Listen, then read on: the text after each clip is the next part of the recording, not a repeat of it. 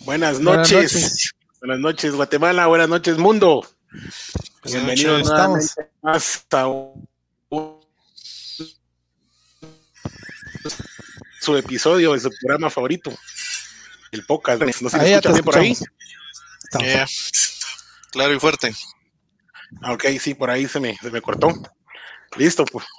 Pues bienvenido nuevamente a un día más de su programa, el podcast el día de hoy, pues preparaditos para hablar un poco acerca de, del draft. Ya se nos está viniendo encima el draft, estamos a unas cuantas semanas y pues el día de hoy hemos decidido hablar un poquito de qué es lo que los equipos eh, necesitan eh, en la conferencia americana específicamente, ¿verdad? No podríamos eh, abarcar toda la liga realmente en un programa, entonces la vamos a estar dividiendo, así que el día de hoy vamos a estar exclusivamente con el análisis de la conferencia americana.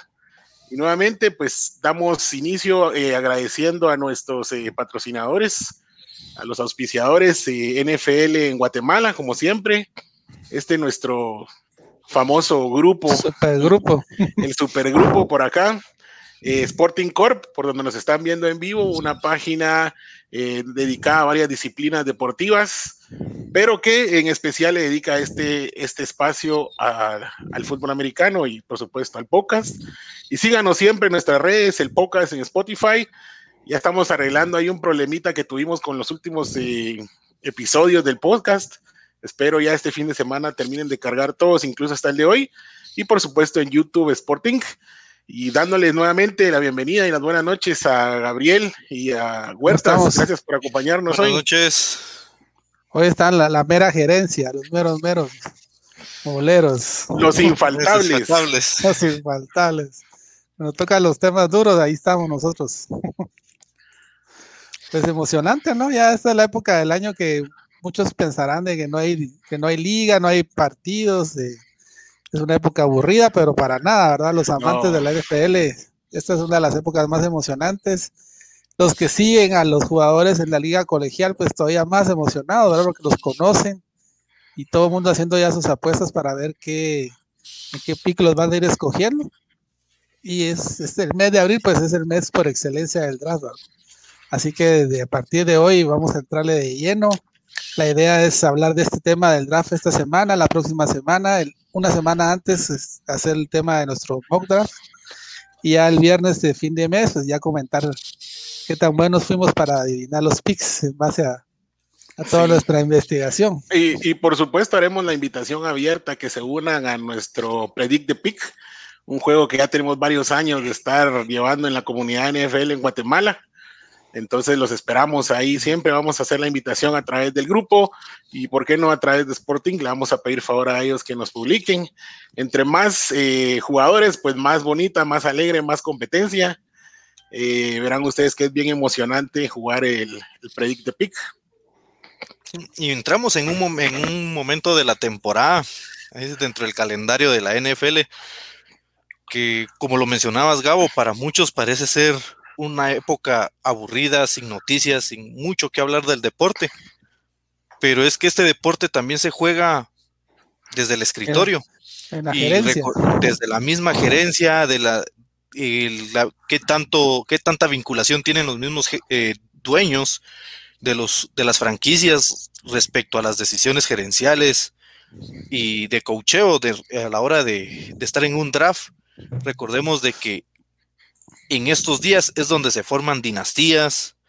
Eh, tenemos el ejemplo de Pittsburgh y cómo formó en los 70 la cortina de acero, que fue draft tras draft y ha sido un equipo que maneja muy bien este tema. Eh, en estos días, hace casi, eh, hace un poco más de 20 años, en las últimas rondas escogían a Tom Brady y alguien podía la historia para en, e, en, ese momento podía decir, bueno, lo están escogiendo ya de último entre bagazo, entre bagazo de talento y pues 20 eh, años después Tom Brady en la pelea con Joe Montana a gustos de cada uno en quién es el mejor de la historia en la posición y ambos tienen una, una historia en draft similar porque Tom Montana, eh, Joe Montana también fue elegido muy bajo dentro del draft. Entonces, aquí se juega mucho para esta, para nuestros equipos y es emocionante para uno de jugador, eh, de, de, aficionados saber qué puede estar escogiendo el equipo, qué, qué está pasando en las mentes del coach y del gerente en estos días y no digamos el primer día de draft. Pues si quieren ya para entrar ya de lleno, yo les quería... Antes, Perdón, Gabriel, antes de, que arranques con el tema, que Gabriel nos trae algo muy interesante hoy, solo tenemos algunos saludos breves aquí de los amigos ah, que siempre nos están eh, viendo. Mario Batres ya en sintonía. Eh, saludos jóvenes, dice. Saludos Mario. Bueno que estés de regreso ahí por trabajo no había podido. Carlitos Victoria también. Saludos a Gabo, el nuevo cowboy declarado de su familia. Saludos a Marco Antonio y Steve Saldívar, que siempre está por acá. Entonces, eh, bueno, preparados aquí, mucha atención. Eh, para las personas que nos van a escuchar eh, dentro de la presentación, dentro del el, el streaming del video, vamos a estar compartiendo ahí alguna información. Pero lo más importante va a estar viniendo de parte de Gabriel, nos va a contar un poquito acerca de algunos datos muy interesantes del draft.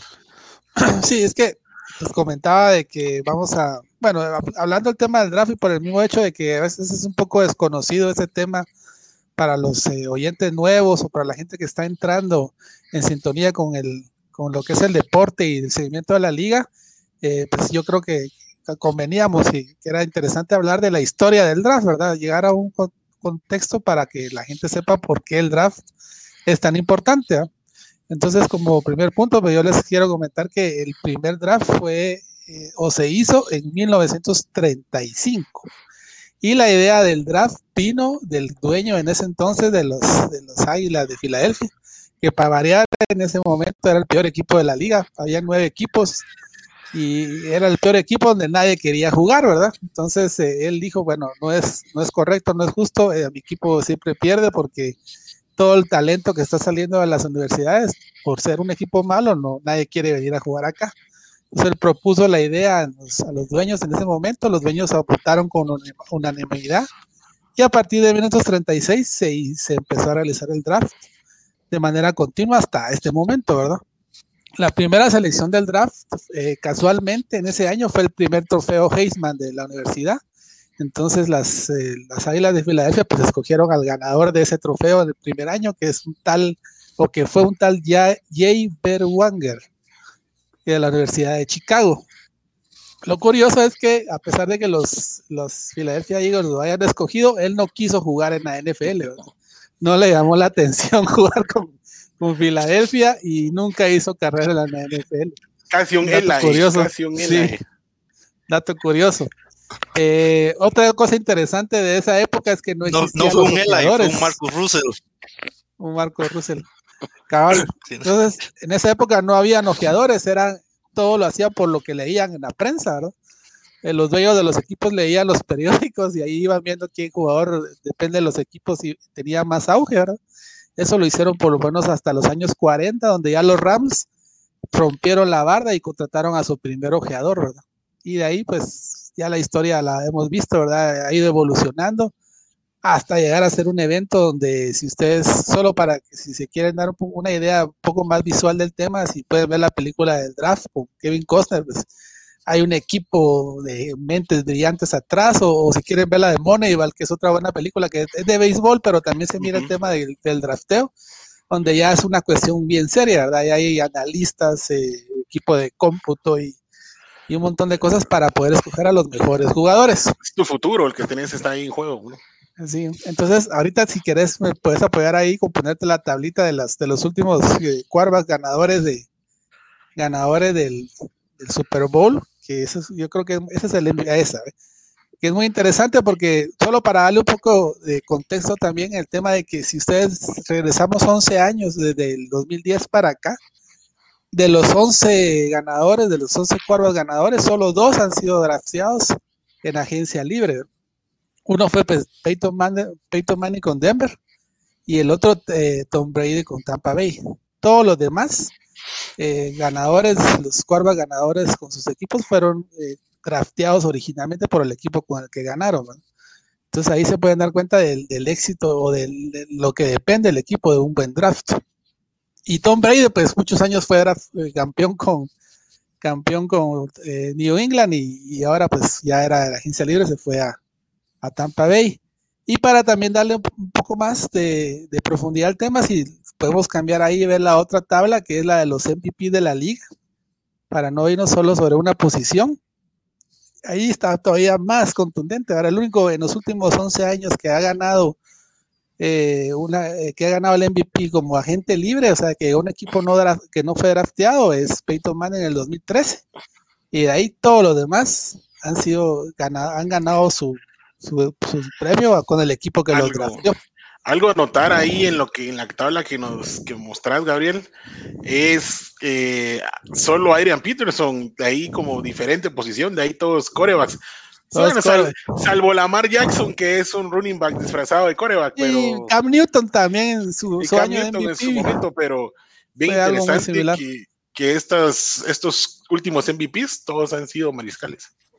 Sí, pero ahí, ahí es lo que, te, lo que les decía, ¿verdad? El draft es la clave, o sea, para que un equipo tenga un MVP o para que un equipo sea campeón, pues eh, tiene que tener una base de draft que lo, que lo sustente, ¿no? Entonces, ya para terminar el tema y para darle el último toque a la cereza o la última cereza al pastel de esta situación, les quería comentar tres situaciones que se dieron, se han dado en el draft que me parecieron muy interesantes y que yo creo que es una historia que, sí es bueno conocer, la verdad. La primera es la de Herschel Walker. Él fue un corredor que para muchos fue el mejor corredor de la, liga colegial, ganador del Heisman. Eh, por algún motivo no pudo jugar sus primeros. Yo creo que él tuvo un tema de que fue corredor y quiso ir a una Olimpiada, entonces ya, ya no era amateur cuando fue drafteado tuvo que jugar en otra liga. Cuando entró a la NFL, los Cowboys lo, contrataron y era una bestia, ¿verdad? Era, eran otros tiempos donde el juego de carrera pues era mucho más, más consistente y los equipos dependían más del juego. Y llegó a ser el, más, el corredor más dominante de la liga, ¿verdad? Pero los Cowboys eh, era un equipo realmente malo. Entonces, en 1990, Jimmy Jones, Jimmy Johnson se llamaba el, el, coach de esa época que venía el coach. a sustituir a Tom Landry, dijo, se le ocurrió la brillante idea de agarrar a su mejor jugador y convertirlo en picks del draft.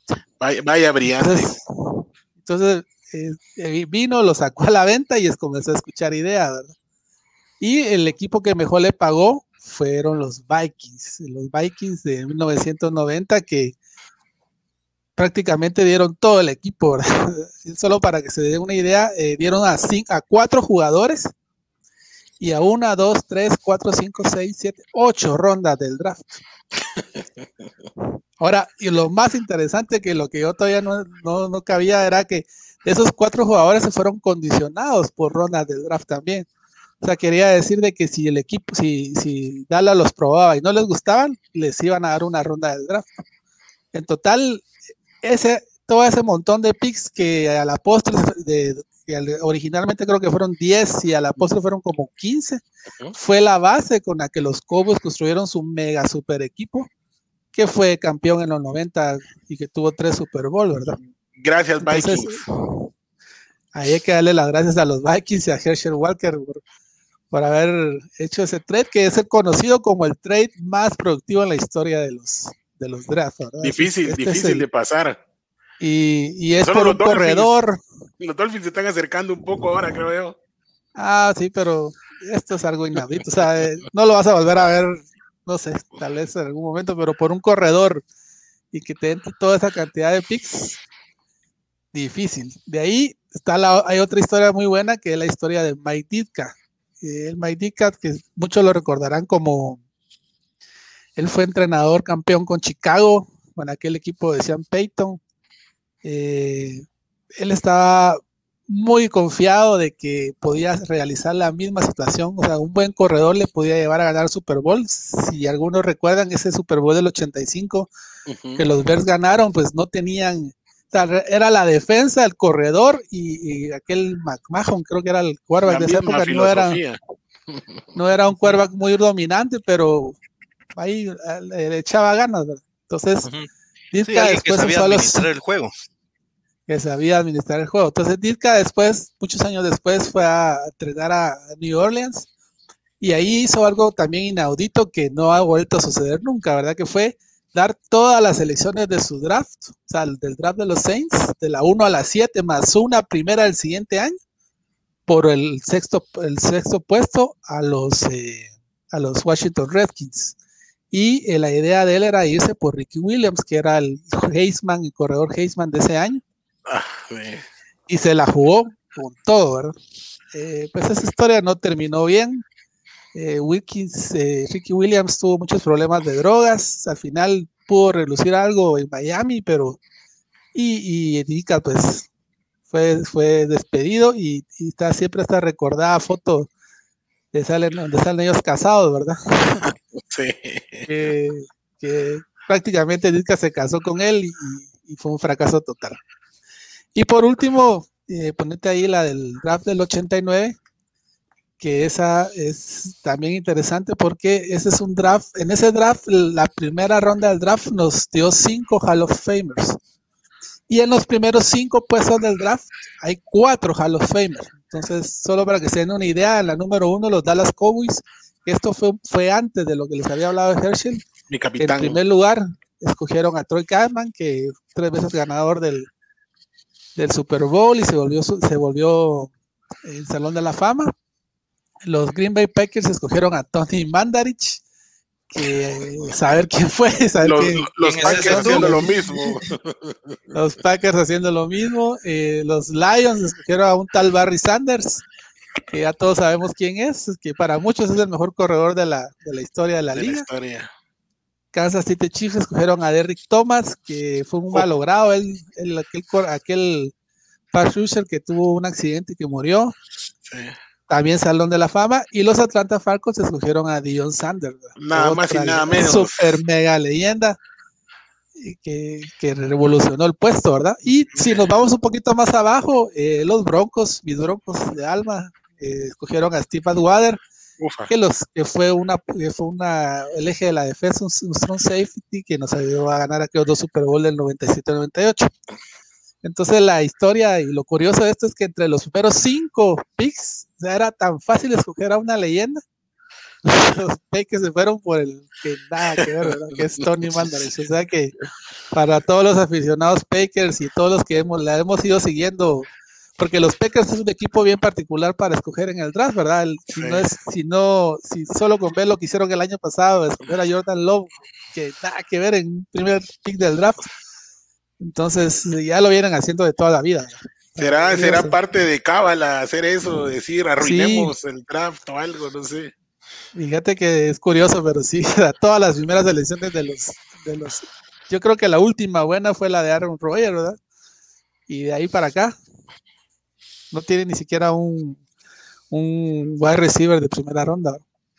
Entonces ahí hay tres historias. Eh, les recomiendo, yo todas estas historias las escucho en un podcast que es muy entretenido que se llama Historias para decir wow. Ahí les vamos a poner el, pic para que lo logren ver, porque esos, cuates son unos mexicanos que se meten así a, contar historias mucho más detalladas y es otra forma de ver muy interesante la liga, ¿verdad? Con, con anécdotas y cuestiones del pasado que, que al final pues son chistosas y nos sirven para entretenernos poquito ahorita que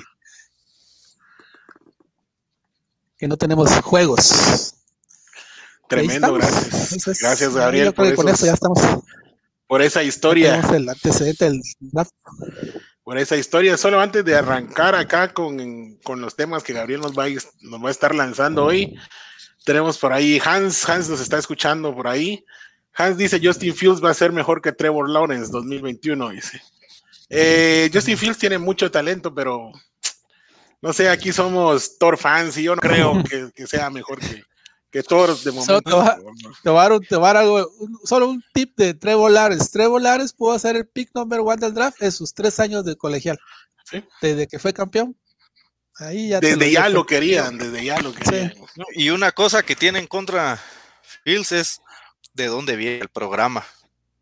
Sí. Alguien que me diga un buen coreback salido de este eh, por lo menos yo que soy aficionado a Ohio State, ahí lo medio sigo un poquito.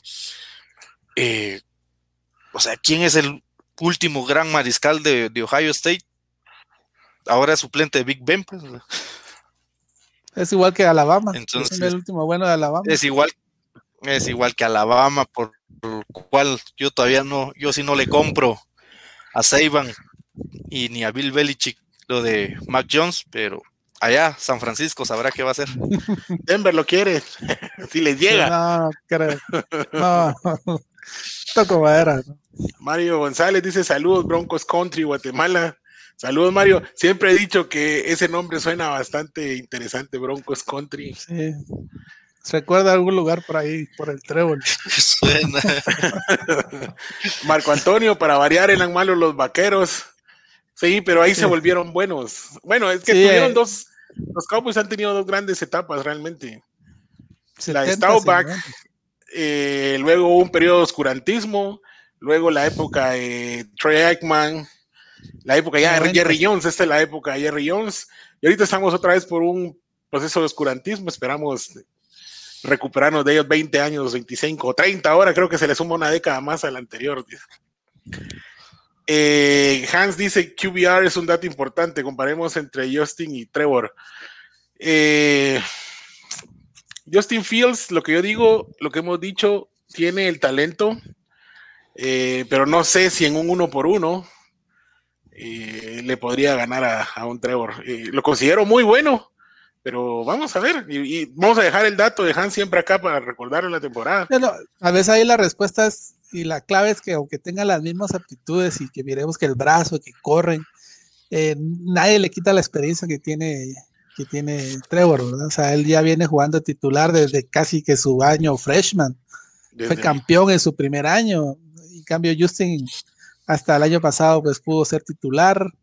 Ese tipo de cuestiones yo creo que pesan a la hora de ya estar en el parrillado a nivel NFL, la, presión. Y recuerda, exacto, eso lo de la presión, o sea, no es lo mismo tener un único año de experiencia de, comandar la ofensiva en tu universidad que el de tener básicamente toda tu carrera universitaria eh, al frente y no únicamente el comandar la ofensiva, sino que también Trevor Lawrence se convirtió desde el primer momento en el ícono de su universidad y esos son factores extras que mentalmente pueden fortalecer a un jugador.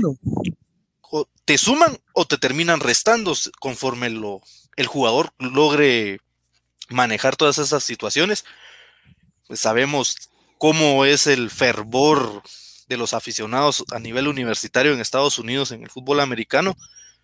Y pues esto te prepara o te destruye al a dar el brinco a la NFL, donde también te enfrentas, obviamente, Jacksonville es un paseo de domingo por el parque en tema de afición, pero ir a estadios como el de contra Pittsburgh, que contra Green Bay, a Las Vegas, por mencionar tres equipos con grandes aficiones, pues la presión es distinta también, el cómo se maneja tanto jugando de local como de visita en la NFL. Correcto, aquí tenemos otro saludo, Helen Fremont. Saludos a Cabros, dice. Saludos por ahí, te mandan huertas. Cabro con cara de toro. Este Cabro. Hans es mucha fama para Trevor desde primaria. Pero imagínense, si comparamos un caso de fama desde pequeños, podemos decir Peyton Manning, podemos decir Eli Manning, ¿y qué tuvimos de esos dos? Podemos Andrew Locke. Andrew Locke. o sea, sí, tiene una fama grande de pequeño, pero hemos tenido casos de jugadores así, pues, exitosos. Dice que este, el caso de Trevor este año es similar al de Andrew Luck, o sea, ya todo el mundo sabía desde hace que era iba a ser el número uno y no había para dónde. Entonces, por ahí mínimo, creo que por ahí va. Dice Hans, guarde mi comentario para 2022 cuando estemos hablando de que Trevor no hizo nada en 2021 para los Jacks. Gracias, lo vamos a guardar. Eh, sí, definitivamente Trevor tiene una labor titánica eh, con el tema de los Jacks, aunque recordemos que los Jacks eventualmente han dado sorpresas de aparecer en playoffs cuando menos lo esperábamos. Eh, creo que tienen un buen coach, sí, tienen un buen coacheo eh, van a tener un coreback bastante experimentado, a mi parecer, a pesar de ser un novato. Eh, no lo vamos como digo yo, no vamos a creer que Trevor Lawrence, Trevor Lawrence los va a llevar inmediatamente a un Super Bowl, pero creo que es la persona ideal en la cual puedes construir un equipo. Eso no me queda ninguna duda. Sí, sabiendo manejar, manejarte. ¿Sí? momento ahí, porque al final, eh, recordemos que el último jugador que todos sabían que iba a ser el número uno, precisamente Andrew Luck, no es lo mismo llegar a una institución como Jacksonville a llegar a Indianápolis. Recordemos que lo de Indianápolis, que estar en, ese en ese pick 1 en el año en que eligieron Andrew Luke fueron circunstancias adversas a, no a diferencia digamos de Jacksonville que ha venido ha venido con un proceso de decadencia dentro del equipo para llegar a ese pick 1 mientras que lo de Indianápolis fue una situación fortuita que se dio entonces Andrew Luke también dio débitos muy importantes en Indianápolis desde su primer año, pero tenía un equipo ya, ya conformado y era un equipo que estaba alrededor, formado alrededor de nada más que Peyton Manning. Entonces, Trevor Lawrence, mm, realmente yo tampoco espero que tenga un gran año eh, de novato, pero sí va a dar luces al menos similares o superiores si, si mantiene la salud a lo que nos demostró Joe Burrow este año que pasó con, los Cincinnati Bengals. Que al final de cuentas, Burrow, mostró un buen juego, pues, pero realmente. la diferencia entre Justin Fields y, Trevor es que a Trevor lo puedes poner a jugar desde el primer partido, por el mismo tipo, de, por la experiencia que él trae. En cambio, Justin Fields, yo siento que debe todavía de, de meterse, o sea, de progresar un poco. Pero eh, sí tiene proyección de que va a ser muy sí, Si, coachean a, si, coachean a Fields muy bien, ese tipo la puede reventar en el siguiente año. Pues. Eh, hablemos de un caso reciente, lo hemos dicho otras veces, el de Pat Mahomes. Si toman a Fields con un concepto muy similar, seguramente en el 2022 la rompe Fields. Eh, eso puede ser algo muy probable pero hay que ver también qué tantas eh, ganas tengan ya de ponerlo a jugar o qué tanta necesidad pueda tener el equipo que se lo lleve, que pinta que pueda ser San Francisco, ¿no? Sí, esa es la gran incógnita, ¿por qué subieron al tercer pico, verdad? No creo ahora que todo el mundo dice que es por Mac Jones. Sí, todo el mundo dice ahora que es Mac Jones, pero no, yo no lo creo, o sea, yo, yo sí veo a Mac Jones que se lo lleve en una primera ronda, un equipo que necesita un coreback, pero no lo veo en los primeros tres, cuatro. Sí, todavía veo mejor a Trevor, al otro Trevor, ¿cómo se llama? Trevor Lance. Lance. Trevor Lance, el de, el de Dakota. El de North Dakota. Ese tiene también buen, buen feeling ahí. A ver qué pasa. El de mis, el de mis bisons de la cuna a la tumba. Eso. Listo, pues Gabo, tiranos ahí la, la dinámica y también a quienes nos pues están viendo, eh, opinen ahí cuando estemos hablando de, los temas que Gabriel nos va a estar lanzando. Pues preparamos una pequeña tablita ahí porque la idea es que vayamos analizando equipo por equipo, no tanto qué jugador necesita como, como tal, sino qué necesidades tiene en, el draft completo, ¿verdad? en base a lo que vimos el año pasado.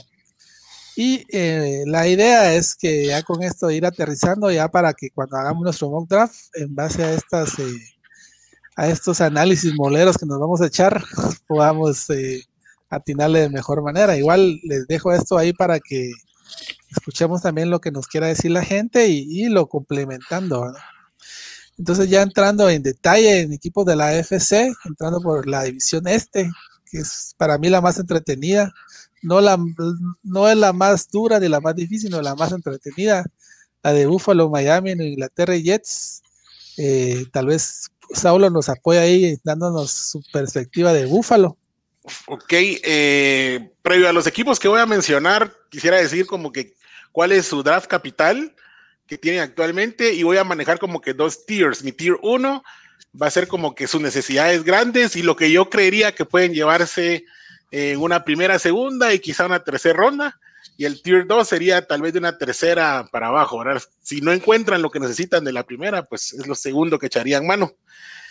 Eh, de Buffalo puedo decirte que tienen los picks 30, 61, 94, 162, 175, 214 y 237. O sea, tienen sus eh, siete picks ahí completitos. Creo que en el tier 1 van por un corner, un edge o un running back, en ese orden probablemente. No sé qué tanto vaya a ser la necesidad de un corredor basado en el juego que ellos tienen. Y en el tier 2 sería una línea ofensiva, un, un liniero defensivo interior o un Tyren. Entonces ahora explico por qué yo creo esto.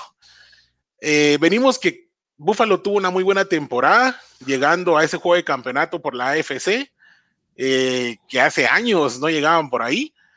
Y creo que mayormente Josh Allen y su cuerpo de receptores tienen bastante mérito de lo mismo, ¿verdad? Entonces, probablemente los Bills podrían agregar un corredor a esa mezcla que ya tienen en su ofensiva. Al menos es lo que yo vería lógico. Eh, apoyar en tierra un poco a Josh y que no sea Josh Allen el que siempre sea la opción para, para correr poco a poco debe empezar a cuidarse. Ya sabemos lo que les pasa a los corebacks que corren mucho, aunque Josh Allen no es que sea un super corredor, pero es la única opción que tienen ahorita los Bills para correr.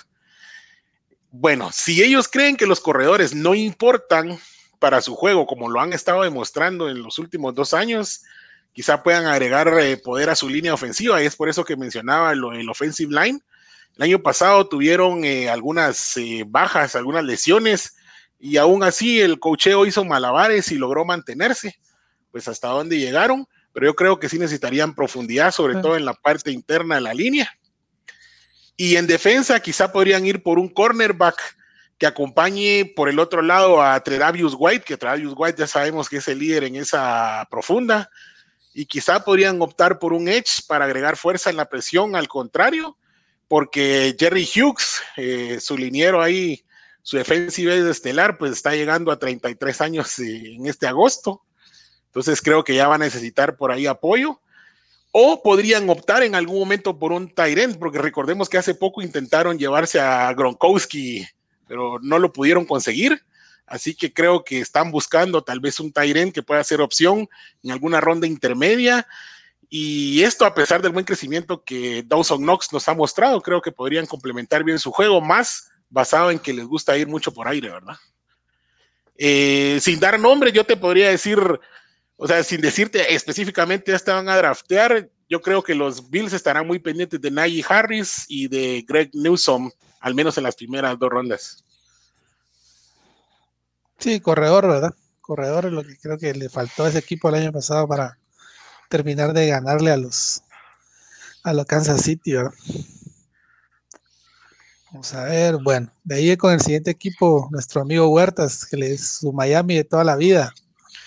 Los pescaditos de Miami. Con los atunes. ¿Cómo lo mirás? Un equipo bien interesante este año. La verdad es un equipo. Le dio la vuelta a la tortilla. Ah, es un equipo que realmente desde el desde el inicio de la temporada eh, anterior se miraba que iba a tener un, un draft muy rico en tema de su capital de draft, por lo que dejó de hacer Houston. Recordemos de que ellos habían intercambiado con Houston el primero y segundo de este año y al ser Houston el tercer equipo con peor récord, pues los dejaba en un lugar muy privilegiado y ya demostraron que han sabido manejar eso haciendo toda este, esta combinación que se dio hace unas semanas con San Francisco y Filadelfia. Entonces pasan del tercer pick a un 12 y luego suben al, sexto. Realmente eh, Miami tiene para construir alrededor de Tua, Tua ya lo demostró y ya dijo, este es nuestro jugador. Lo interesante con Miami es de que dentro de los primeros 50 picks tiene cuatro, tiene el número 6, el número 18, el 36 y el 50, todos dentro de las dos primeras rondas. Y en la tercera ronda tiene el número 82. Eh, Miami realmente eh, las necesidades que tiene, pues muchos podríamos, eh, se ha estado analizando, Miami necesita reforzar esa línea ofensiva que bien lo conversaba yo desde el año pasado, de que había sido una debilidad en el 2019 para ellos y que se pronosticaba que para el 2020 fuera una dentro de las cinco peores líneas ofensivas del año, más nos sorprendió Igual sigue, le sigue haciendo falta tackles y guardias, o sea, fortalecer esa línea, porque es una línea a comparación de las de toda la liga es una línea novata, tiene jugadores muy muy jóvenes, les hace falta experiencia.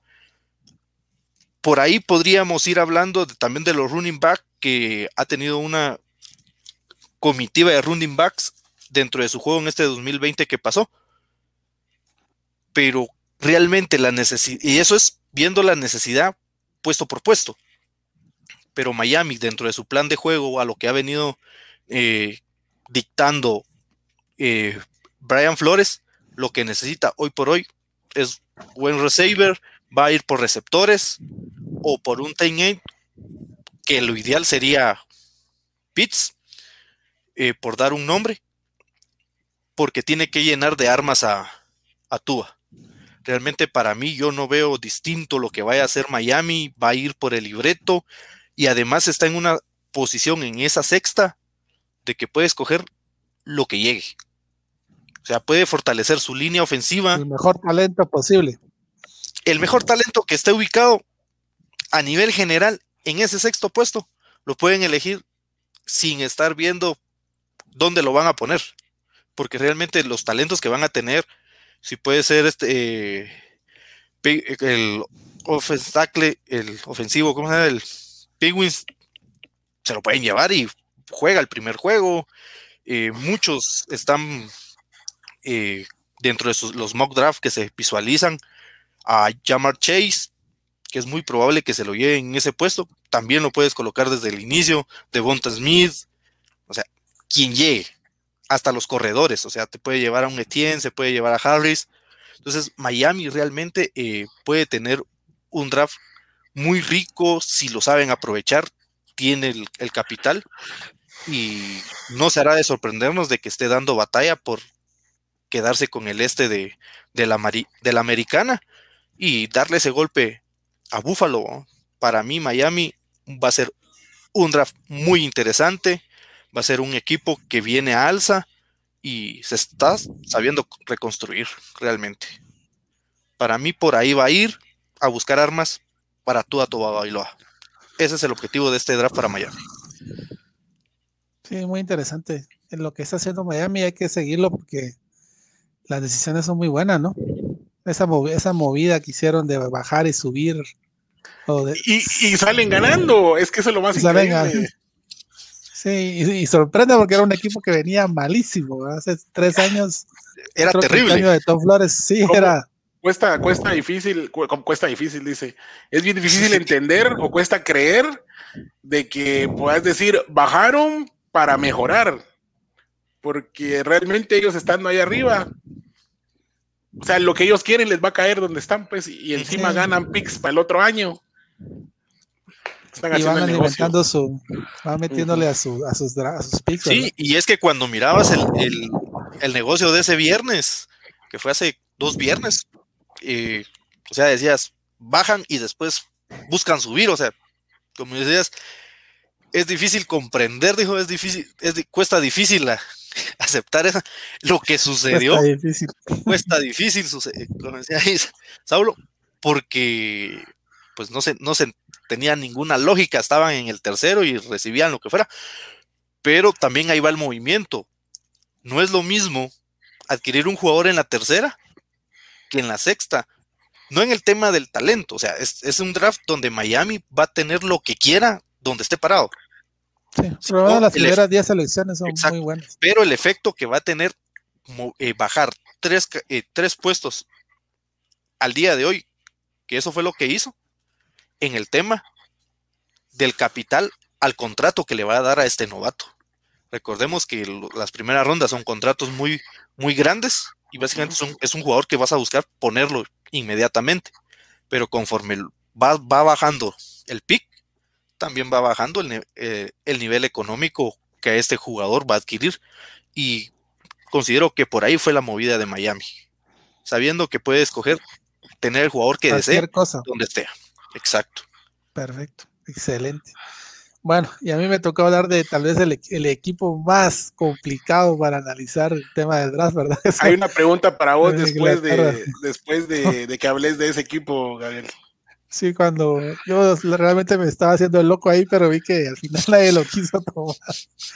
Y me tocó que analizarle. Y bueno, solo para empezar, les digo, New England es un equipo que el, equipo que en agencia libre salió a formar su equipo, no esperaron, o sea, ellos en ningún momento pusieron sus esperanzas en el draft. Desde el primer día de la agencia libre salieron, hicieron negociaciones, pagaron, se gastaron su dinero. Y ahorita, pues para el draft tienen una primera, una segunda, una tercera, tienen tres cuartas, una quinta, unas dos sextas y una séptima. Tienen dos, tienen dos eh, selecciones compensatorias porque es un equipo que normalmente tiene ese tipo de asignaciones porque siempre suelta su talento antes de, de pagarle grandes contratos, ¿verdad?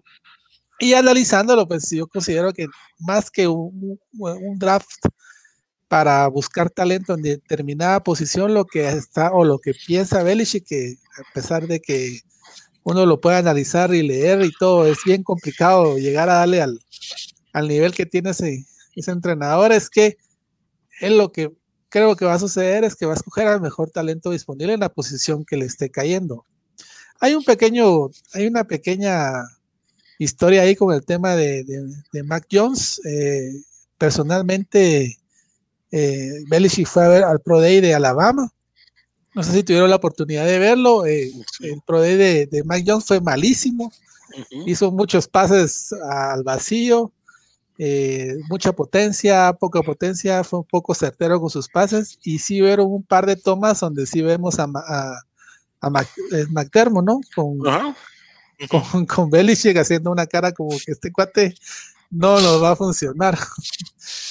Pero eh, yo más que más que algo tan que, que haya parecido algo tan tan fácil de determinar, yo más considero que lo que estaban haciendo ellos en ese momento era bajándole bajándole su nivel a, Mac para lograrlo agarrar en, en el 15, ¿verdad? Porque, eh, bueno, todos sabemos la historia de, de, Alabama y, que el entrenador de Alabama, que, es el mejor entrenador del colegial, es un gran amigo de Belichick, ¿verdad?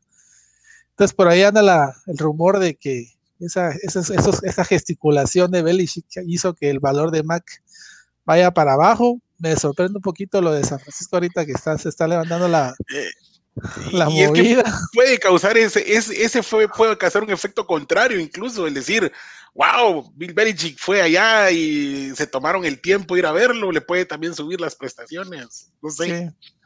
Para, para mí es que Seiban te está vendiendo una octava maravilla con, con el respaldo de, de, Bill Belichick. Y, y recordemos de que esta época entre rumores y chismes es una época muy peligrosa, la verdad es muy peligrosa para la NFL y cuánto lo hemos visto. Entonces, es posible como que también Mac Jones de aquí a cinco años le esté, esté recibiendo una carta de disculpas de parte nuestra, que también la puede reventar. O sea, recuerden que muchos, muchos que llegan al draft con maletas hacia Canton, Ohio, no salen de, no salen de la estación, mientras que otros que llegan sin, sin ni una esperanza, pues muchos ya tienen bustos en Canton, Ohio, entonces eso, es lo alegre del draft. Aquí tengo una pregunta para Gabriel específico. Dice, hablando de los Bills y la AFC East, ¿vale la pena tomarlos en cuenta 2021 con ese equipazo que acaban de armar los Patriotas? Pues yo considero que sí. Yo sigo pensando que esta, como les decía, es la división más entretenida. Eh, vemos ahí a muchos equipos que están subiendo, ¿verdad? Eh, solo tal vez los Jets, para variar, se están quedando. No se sabe qué están ahí el beneficio. De, vamos a ver qué hace Robert Sale con ese equipo. Pero de ahí cualquiera de los tres, equipos, los tres equipos pueden ganar. Solo Manuel sabe qué están haciendo los Jets. Solo Manuel sabe qué están haciendo. Que, que sí está bien curioso porque eh, bueno, para los que nos están escuchando, pues les comento, nosotros hacemos unas reuniones ahí en nuestro chat para hablar del prepararnos para la, el análisis de hoy. No crean que solo venimos acá a sentarnos y sacarnos de la manga los, los datos. Y una de las preguntas que le hacíamos a Manu decía, era, mira, ya que apoyarnos con tu apoyarnos con tus con tus datos sobre los Jets porque vos a vos te gustan los Jets, ¿verdad? Entonces vino mano y nos mandó que las necesidades de los Jets, ya como para ir con el siguiente equipo, ¿va? Y, me, y nos pone, necesitan un quarterback, un guardia, un centro, un cornerback, un pacho, todo el equipo. necesitan todo, son un equipo que todos los años necesitan todo. Hemos estado viendo que han hecho buenas, buenos primeros picks del draft en los últimos años, pero, no terminan, no terminan, de, lo interesante de, los Jets este año, y también va a ser, y lo vamos a tener en conversación el próximo año para el draft, es el capital que tienen en draft. Realmente tienen muy buen capital y es momento en que la gerencia sepa manejar. Y tienen dinero, aparte. Y tienen, bastante. Como decía Manuel, los Jets trataron de firmar, de ser moderados, porque en otras ocasiones el salir al modo patriota a ellos les ha causado un efecto, un daño colateral, como comentaba Manuel en su momento. Entonces, como que le agrada bastante a la afición que estén siendo, tengan un poquito de mesura con la, con la agencia libre en esta temporada. Fíjate que ellos tienen una de, la de primera, que es la segunda. Es una muy buena selección. Tienen una de segunda, tienen dos de tercera, dos de tres de cuarta, una de quinta y una de sexta. Entonces, eh, bueno, todo apunta a que los Jets van a ir por, por el quarterback de, BC, de BGC, BGC o BYU. BYU. BYU. Para mi inglés soy yo. El mormón. Y el mormón que si tuvieron la oportunidad de ver su Pro Day, pues fue excelente, ¿verdad? Tuvo fue el contrario de, Mac Jones, este le salió todo bien. Todo le salió bien. Se animó a hacer unos pases fantasía tipo Mahomes, ¿verdad? Que sabía que eso es lo que la gente iba a ver le salieron perfectos, eh, tiene la estatura, tiene el, incluso el tema de, eh, psicológico, ¿verdad? Viene de una universidad de tema religioso muy marcado, eso también le suma puntos y es fijo, va a ser el pick número dos, a menos que pues, tengamos una sorpresa ahí que nos pueda que nos pueda volar la cabeza todo, ¿verdad? Porque si no, no veo por dónde más como nos pasó en un cambio. con Goff. Como nos pasó con Goff, sí. Algo así. Y bueno, ahí estamos ya con esa. No sé si tendrás más preguntas por ahí. Eh, bien, tengo aquí brevemente, eh, solo como comentario de Roberto, de Monta casi a los Cowboys. Eh, sí, de Monta hace algunas semanas a, a, Dallas, proveniente de Atlanta. No es para mí un fuera de serie, pero al menos es mejor de todo lo que teníamos. Creo que lo lleva su coach en específico. Que acuérdense que acaba de llegar el mismo coordinador de Atlanta, pues el, general, el creador de la Legión del Boom cayó a, a Dallas. Yo lo creo que está bien, que es un refuerzo atinado, más no lo veo como una superestrella, pero ojalá se logre consolidar en, en Dallas. Y eh, otro último comentario. Hans dice, ¿será que alguien le compra el pick 4 Atlanta ya que están abiertos para un trade? Yo creo Seguramente. que te va a dar eso. Y, y no sé si lo vayan a aguantar para el día del draft. Y por ahí, Hans, el día de hoy salió un rumor de Dallas comprando ese pick. Por Kyle Pitts. Eh, por Kyle Pitts. Entonces, eh, no sé por qué quieren hacerlo. Eh, yo sé que Kyle Pitts es un súper talento, un arma más para Dak Prescott, pero. ¿Será que es por eso? Eh, Ahora, yo creo que es más, más es cabal el tipo de jugador que le gusta a Jerry Jones, ¿verdad? A Jerry. Explosivo, que fijo va a ir por el prensa, que, lo puede facturar él de muchas formas, pues. Sí, es el perfil. O sea, me recuerda mucho a la historia de Siki, cuando fue lo de Siki. Así es. Ese draft que subieron también. es un jugador que no importa lo que den, al final va a tener réditos para Dallas en lo económico, porque en juego, pues, recordemos que Dallas tiene necesidades del otro lado del balón, otras necesidades, que ya la otra semana Saulo se podrá descoser y llorar y lamentar todo lo que va a necesitar, y que al final Pitts va a llegar a Dallas en esa cuarta casilla voy a hacer algo como lo que hizo Manuel, necesitamos un coreback, necesitamos esto, esto, esto. Por ahí, solo como comentario, antes de, antes de que te brinques a la siguiente tema, dale, dale. Eh, estaba, yo sigo la cuenta de Twitter de Cowboys y pusieron una eh, una dinámica, así como cuál sería tu pick soñado, ¿verdad? El pick uno soñado para Dallas. Yo les dejé ahí a Trevor Lawrence de recuerdo, ¿verdad? Una pequeña imagen de Trevor Lawrence y algunos más ingeniosos que, que yo mandaron a Emmitt Smith y mandaron a jugadores legendarios. Pues, eso necesita Dallas, que regresen sus legendarios, pero bueno. Entonces, eh, vamos. Necesita eh, las 18 selecciones del draft del 90. necesita neces o necesita otra vez a Walker para cambiarlo.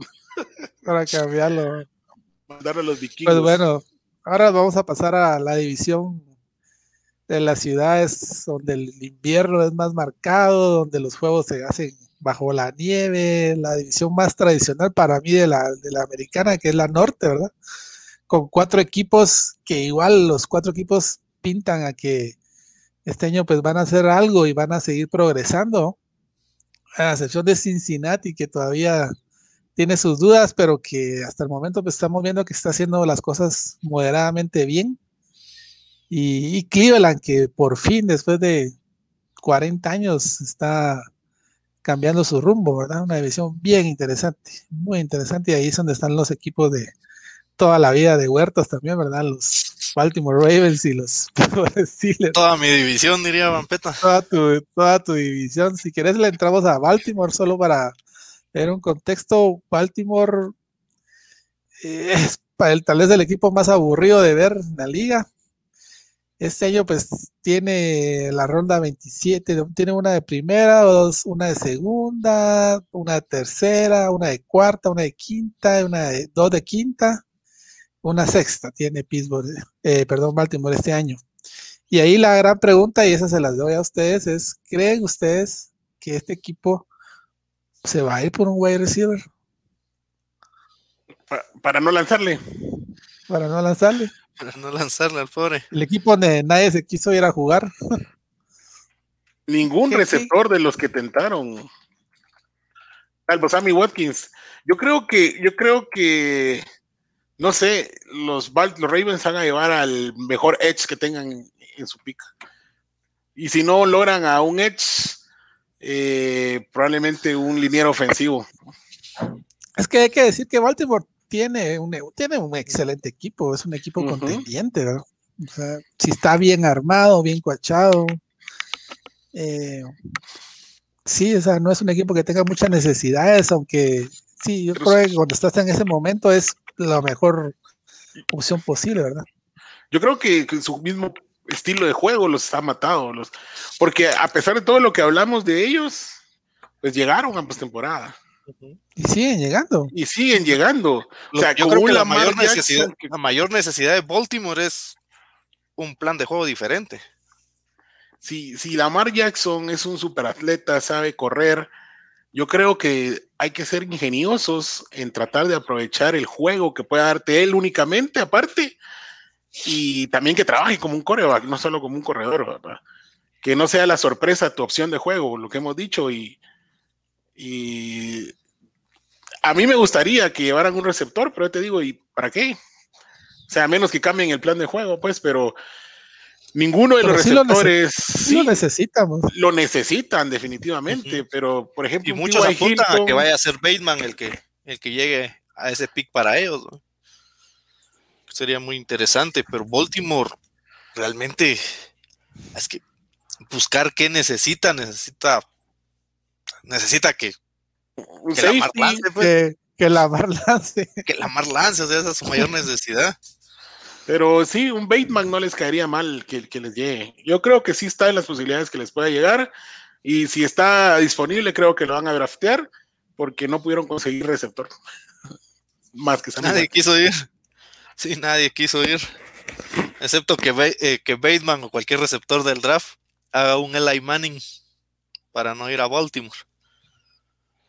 Yo creo que sí, a, ese nivel sí, el que ellos tomen, ¿verdad? A ver qué pasa con Baltimore, un equipo bien complicado también de, analizar.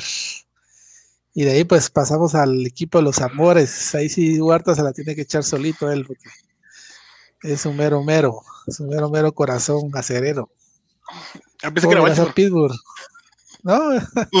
bueno, dice que es, que es, que es Pittsburgh, pero Ahí tenemos nuestras dudas. ¿Cómo mirás a Pittsburgh?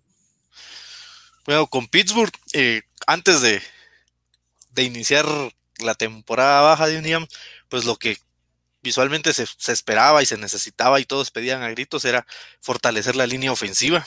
Realmente se está buscando un offensive tackle, se va Villanueva, eh, la línea ofensiva no ha, no ha sabido generar espacios para la carrera. Y eso nos lleva a que también Pittsburgh, con Snell, Samuel y McFarland como corredores, después del que se ha cortado a Connor, de que Connor sale de Pittsburgh, pues tampoco tiene eh, opciones a la corrida, no han generado todos eh, los que acabo de mencionar en conjunto, pues no recuerdo un partido en la temporada pasada donde superaran las 100 yardas entre todos, eh, acumulado.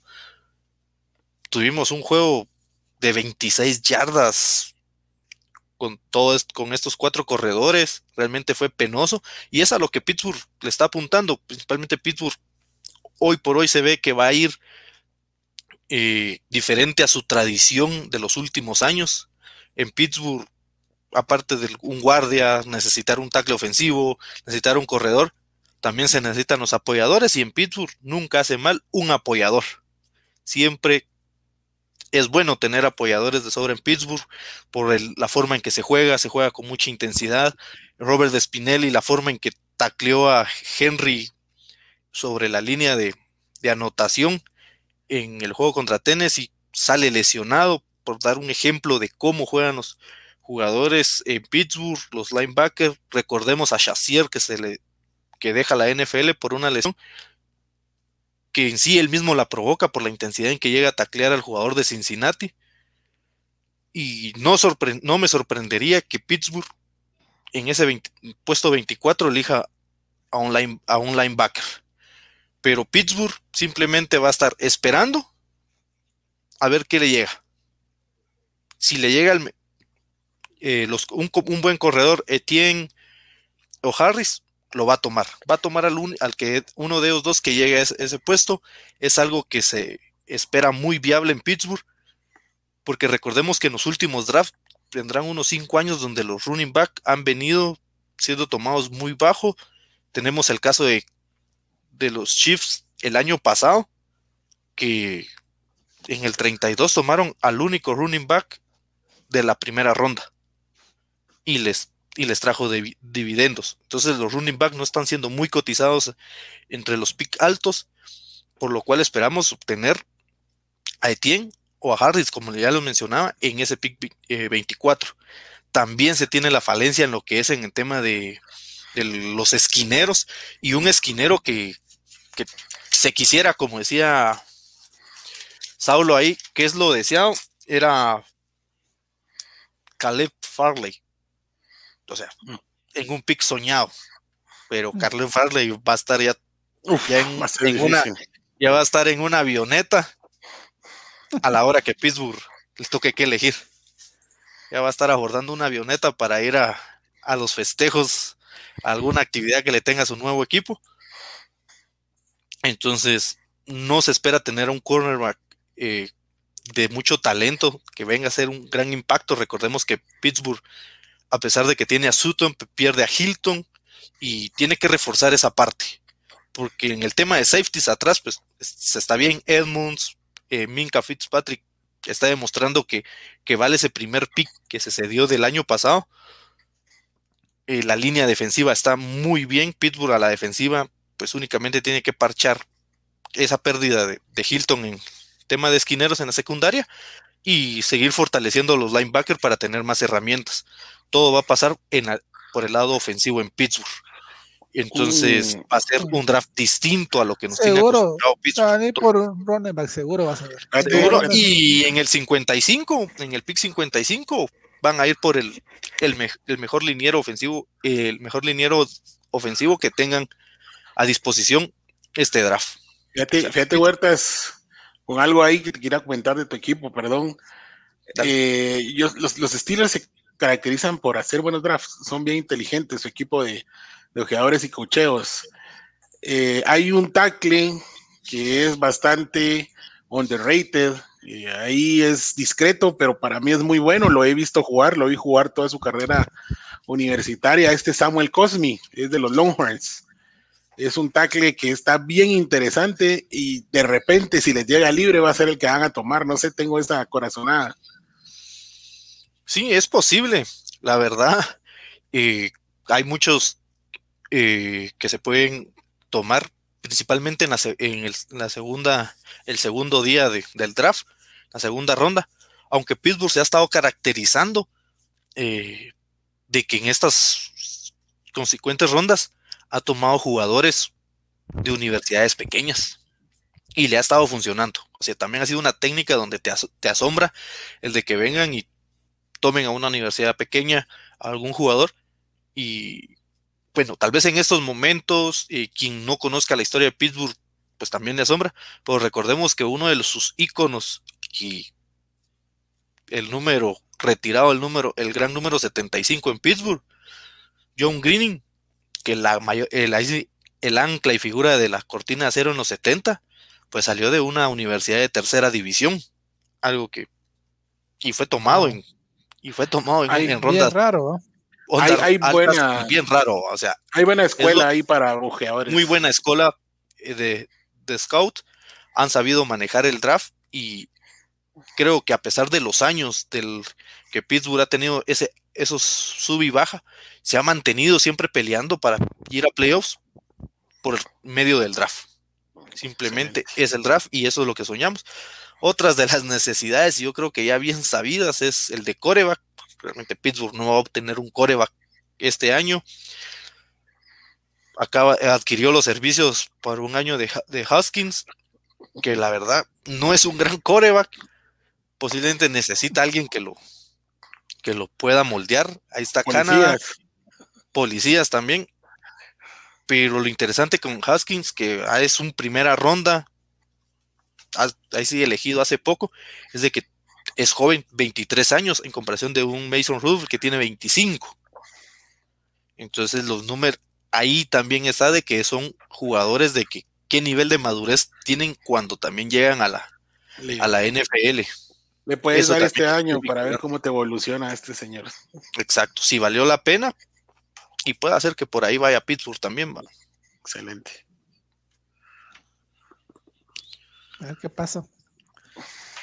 Bueno, y de ahí pues el equipo, no, no el patito feo, sino tal vez el, que no logra cuajar, Cincinnati, un equipo que el año pasado hizo un muy buen draft, se llevó a la joya del draft, le funcionó muy bien hasta que se lastimó y que eh, han estado armando el equipo en agencia libre en base a esa protección de cuerva que necesita. Este año pues tiene una buena selección, la primera del draft, que es la quinta, si no estoy mal. Sí, es la que Es una selección buenísima para escoger el mejor talento. Pero eh, ahí sí les comento que yo estaba siguiendo esa situación de Cincinnati y eh, todos pensarían de que Cincinnati pues, debería ir por un, un, liniero ofensivo para proteger a, a Burro, pero yo creo que se van a ir por un wide receiver. No, así, se van a ir por ahí. Todos esperarían que fuera por Penny Sewell, que es la, la que te manda la literatura, o sea, el librito a hacer, pero muchos consideran que van a hacer alguna, algún romanticismo con el tema de los buen receivers para unir a, a Burrow con sus antiguos amigos de, universidad. Pues, hay, hay dos corrientes en Cincinnati, fíjate, sin más la palabra ahí. Eh, e, es así definitivo que los Bengals necesitan tackles ofensivos, necesitan receptores y necesitan edge. Lo veo de esta forma. En la, en la agencia libre, los Bengals realizaron movimientos bastante interesantes, a mi parecer, y aún tienen la opción de poder tener de los mejores talentos disponibles en el draft por la posición en la que se encuentran. Algo bien interesante es eh, ¿Tienen cuántos picks? Creo que tienen 2, 4, 6, 8. Tienen 8. Tienen 8, pero eh, en la casa de los Bengals hay dos corrientes, fíjate. Una es la que dice, mira, hay que brindarle protección a Joe Burrow Y la otra es, no, Burro puede, puede, podemos encontrar protección más abajo, necesitamos darle playmakers. Y entonces ahí es donde viene la parte, lo que comentaba eh, Gabriel, de que yo creo que de repente nos dan la sorpresa de que se van por un receptor. Pero lo interesante y que muy pocos han mencionado son las opciones defensivas también para, para Cincinnati en estas primeras rondas. Cuando hablo de primera, puedo decir la segunda o la tercera probablemente. Si bien vimos que Cincinnati en la agencia libre agregó un montón de profundidad defensiva, casi que renovaron por completo el room de esquineros que tienen. Llegó Eli Apple, Mike Hilton, que le dolerá hasta la fecha Huertas. Llegó Chidobi Awusi, que no es un gran jugador, pero era un titular en Dallas. Eh, llegó Ricardo Allen y también en su lado de la línea defensiva llegó, eh, perdieron, llegó este, perdón, este Larry o, o ¿cómo es? O Jungovi, o Jungovi, algo así, que era de los Clevelands, que a Cleveland le duele. Correcto, entonces, por sí, pero si ya lo vemos así desamoradamente, aún carecen de verdaderos jugadores de primera línea, de aquellos que te marcan la diferencia en cada jugada en las defensas, salvo Jesse Bates, que quizás es lo mejor en talento que tienen en su defensiva. Eh, un playmaker defensivo no podría sonar descabellado para, para Cincinnati. Lo que yo espero y creo que pasará es que van al final, van a agregar protección y armas para burro. Creo que se van a ir por ahí y más adelante, más abajo en el draft van a ver si les cae un defensivo, porque por eso creo que invirtieron bastante en defensa. Pero si por ahí a quedar en una segunda ronda una tercera, una joya defensiva, esos que vos decís hay que tomarlo, eh, creo que lo van a agarrar. Así como hemos dicho, el mejor en su posición defensiva, si está disponible cuando les toque, lo van a tomar. Eh, suenan eh, probablemente Ah, de repente se llevan a llamar Chase en ese pick 5. Por ahí creo yo que va en la situación. es lo más probable. O Kyle Pitts. O Kyle Pitts. Sí, es que también hay que recordar que se quedaron sin dos wide receivers esta temporada, ¿verdad? Se fue, se fue John Rose y se fue también eh. Green, ¿no? O sea, se quedaron sin armas. Tienen a T. Higgins que le salió re buenísimo, pues, pero mm, es un jovencito y necesita, necesita apoyo también. Necesitan profundidad, o sea que y ese asunto de, que, de que vaya a ser Cincinnati, y que obviamente la, eh, todo apunta a que va a buscar manos a donde poner el balón por parte de Burrow, hace de que cobre mayor valor, mayor interés ese cuarto pick de Atlanta. Porque es saltarse a Cincinnati literalmente. Estamos hablando que Cincinnati se puede llevar a Pitt, se puede llevar a Chase. Entonces hay equipos que van a saltar. Ya lo por eso vale tanto. Por eso vale tanto ese pick. hay, hay nerviosismo, hay nerviosismo, hay presión, que Cincinnati no vaya a hacer lo que le, le manda el libro de fortalecer primero con la mejor pieza que encuentre su la línea ofensiva, sino que va a buscar va a buscar receptores, va a buscar manos. Y, entre esas manos pues Pitts figura ser un gran TNA y pueden ir por él también. Yo siempre he pensado que los picks 4 y 5, y me atrevo a decir el 6 dentro del draft, tienen una importancia tan grande, incluso mucho más que el 1, 2 y 3. ¿Por qué? Porque el 1, 2 y 3 tienen presión de muchos lados. 4 y 5, 6, te va a caer un talento. De una posición de las, de las posiciones importantes, te va a caer un talento. Está bien, si no te cae un coreback te puede caer el mejor running back de, la generación, te puede caer el mejor receptor de la generación, te puede caer el mejor tackle ofensivo de la generación, el mejor end, el mejor linebacker. En cualquier momento, 4, 5 y 6 creo que son joyas. Eso es cierto, y es que en los primeros tres básicamente tenés la presión de irte por, por la ya cantada por el público, por la afición, o sea, ya la que tiene que ser fija y que, sea, y que se ha generado durante toda la temporada de la NCAA. O sea, los jugadores super estelares son esos tres que se, te los tenés que llevar sí o sí, si no se te viene encima la ciudad. Y lo estamos viendo ahorita, Atlanta, que sabemos un equipo que tiene necesidades de renovar, dice, ok, estoy dispuesto a negociar mi pick 4. O sea, hasta en eso, hasta en eso te puede dar, ¿me entiendes? Pero bueno, Gabo. Interesante. Bueno, y el último equipo de esta división que es Cleveland, que como, les, como lo decíamos, es un equipo que está haciendo las cosas muy bien. hasta hace poco era el equipo que negociaba todas las primeras rondas y estuvo ahí en, los primeros eh, del draft. Este año, pues desde hace ya mucho tiempo que baja bastante, van las rondas 20 a 30 y es un equipo que igual, muy bien armado, se armó en agencia libre, hizo algunas contrataciones importantes y es un equipo que va por contender en esa en esa división. Entonces ahí tal vez Saulo nos, nos apoya. ¿Qué cree o qué, creen que va a suceder con Cleveland? ¿Qué, puede, puede mejorar? ¿Qué puede reforzar? Tienen nueve picks, 26, 59 y 90, sus más cercanos. están bien abajo, pues, como estábamos acostumbrados a verlos. ¿Sí? Eh, yo creo que sus prioridades va a ser un edge, un corner un linebacker, buscarlo en sus primeros picks. Y de último pueden dejar un defensivo interior por la pérdida del, africano y un safety. Eh, ¿Qué pasa con los Browns? Pues vienen de una temporada donde lograron postemporada finalmente después de tantos años.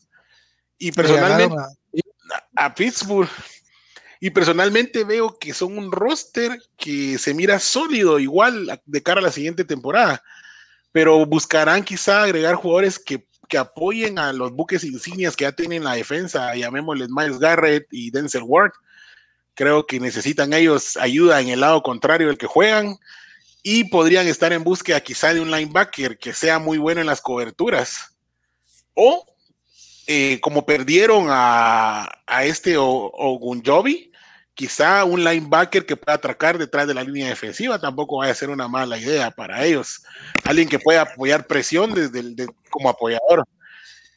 Eh, sabemos que justamente esa parte de la línea, el interior de la línea defensiva de los Browns es su lastre probablemente y creo que también el spot de, un segundo safety, aparte de, de, Ward, podría ser también una, una opción de draft para Cleveland eh, los veo personalmente buscando defensa, ya sea el mejor corner, el mejor linebacker que les caiga, o bien por un edge, pero yo veo un draft muy defensivo para, para Cleveland este, este año. Interesante, ¿no? Interesante de Cleveland. Los grandes rivales. de grandes rivales históricos y que han tenido esa particularidad de, tener una rivalidad que, eh, que ha sido por historia, porque realmente, porque se ven todos los años, no porque estén siempre peleando por ser la cercanía, no porque estén peleando siempre por ser el campeón de su división, porque alguien que me mencione cuando ambos equipos han tenido o han coincidido sus buenas, sus buenas épocas de grandeza. Nunca, o sea, Cleveland en los 50, que era amo y señor y todopoderoso. Pittsburgh era lo peor de la liga. Pittsburgh en los 70 era el monstruo quien mandaba en la liga. Y Cleveland no aparecía. En los 80, finales de los 80, que Cleveland tuvo muy, buenas, muy buenos años. Pittsburgh empieza a entrar en años oscuros. Y ahora en este nuevo siglo, Pittsburgh con buenos años y Cleveland dando pena. Entonces, ha sido, es una rivalidad muy interesante que se ha sabido mantener. Y pues yo creo que Cleveland, como también mencionaba Saulo, va a ir por, por defensiva. Necesita fortalecer esa parte a nivel de ofensiva. Ha demostrado muy bueno, ha dejado muy buenos sabores a sus aficionados este año. Y para mí sí va a ir a fortalecer lo que es linebacker o su línea defensiva. Realmente para buscar a alguien con, mayor presión. O sea, dar apoyo ahí a Cleveland. En Cleveland muchos mencionan a, Phillips, a este Jalen Phillips de Miami, que podría ser el elegido para Cleveland en ese pick. Entonces va a ser muy interesante ver qué hace Cleveland en picks bajos. Ya conocemos a Cleveland en los primeros picks del draft. Picks altos en Pix Altos ha sido su tradición. Se paseaban. Y se paseaban ahí. Ahora están en un mundo desconocido para ellos. A ver qué tal, cómo les va en este panorama de estar esperando hasta ya bien entrada la noche para poder tomar a su jugador. Bueno, pues pasemos ya a la, a la edición más flojita de la FC, la edición sur. Una división donde hay equipos que unos años son buenos, otros años son malos. Está el peor equipo, está el pick número uno, que es Jacksonville. Y eh, otro equipo que nadie quería hablar, entonces yo tomé la iniciativa ahí de analizar, que fue Houston, los Texans Houston, que este año es el equipo con menos posibilidades, con menos picks del draft. Eh, ahí Bill O'Brien se encargó de acabar a ese equipo y este año pues están, les voy a decir ahorita, este año están con casi nada, o sea, su capital del draft es, tiene una de, la tercera ronda, pero ya lo tengo. Excepto de cero, es nada. Sí, te voy a decir, es que ya perdí la, ya perdí la, ¿cómo se llama? Vamos a ver, Texas. No tienen primera, no tienen segunda, tienen creo que de tercera, vamos a ver. Por estar ahí pendejeando. Vamos a ver. Pero sí, no, hasta ahorita es un equipo que no sabemos qué va a pasar con su. Sí, tienen de tercera para arriba, ¿no? O sea, ya en tercera ronda. Y Houston es lo interesante. ya tiene, en un territorio de. Tiene ocho picks. Ah, y Houston tiene 8 picks, pero la primer, el primer. Eh, Houston tiene 8, 8 picks este año. Pero y la primera es la 67, ya te imaginas. O sea, ¿en dónde va a estar escogiendo? Sí, y, y, no sabemos qué va a pasar, están haciendo el tank para el pick 1 del otro año. Sí, o sea, es un equipo que, que es una incógnita total. Yo estuve analizando hoy, eh, ya tienen en, el, la agencia libre contrataron a dos eh, quarterbacks para sustituir a Deshaun Watson. Deshaun Watson posiblemente no va, no va a jugar este año, ¿verdad? Por todo el tema de demandas. Eh, se les fue su otra ancla defensiva, que era TJ Watts. Entonces es un equipo que básicamente va a agarrar el mejor talento disponible en, los puestos que le toquen, ¿verdad? Entonces ya solo será cuestión de que tengan suerte de agarrar una joyita de esas que ya van en tercera, cuarta ronda. Pero por lo demás, yo creo que no, no van a trascender mucho con este draft. Casi que estamos pensando qué va a pasar el siguiente año ya. Es un equipo que en la temporada tampoco creo que va a poder contender con, en una división que no es tan complicada, pero que sí tiene equipos que vienen al alza. O sea. y otra cosa de Houston es que, el camerino literalmente está en, en harapos. Está muy fragmentado ese, ese camerino. Como dice, se va el ancla, no únicamente dentro del campo en el sentido de, del talento de ser un playmaker como JJ Watt, sino de que se va el, máximo líder de Houston. Eh, la novela que se está teniendo ya parece capítulo de de, de, ley, la ley y el orden con Watson.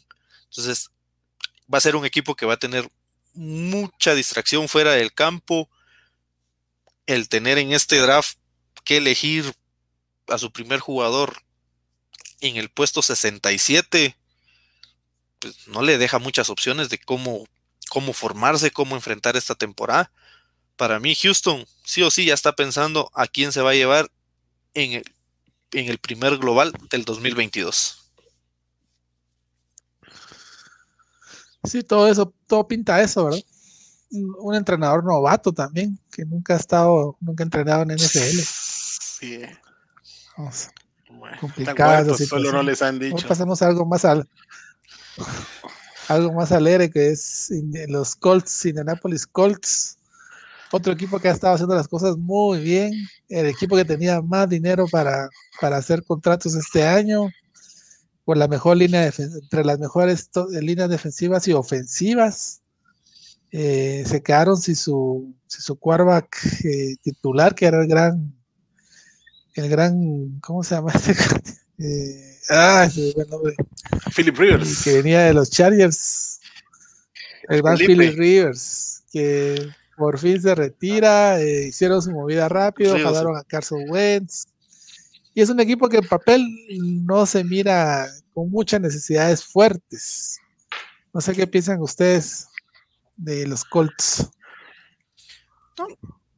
tal vez como eh, necesidades prioritarias, y aquello de que se esté, ahí esté desangrando el equipo, realmente no demuestra que exista ah, esa, esa hemorragia de falta de talento, pero sí necesita apuntalar. Recordemos que nos pasamos toda la temporada lavando su línea encima y se retira, se retira un, un, gran jugador de esa línea y tienen que encontrarle un sustituto que también dé un impacto inmediato para mantenerse contendientes.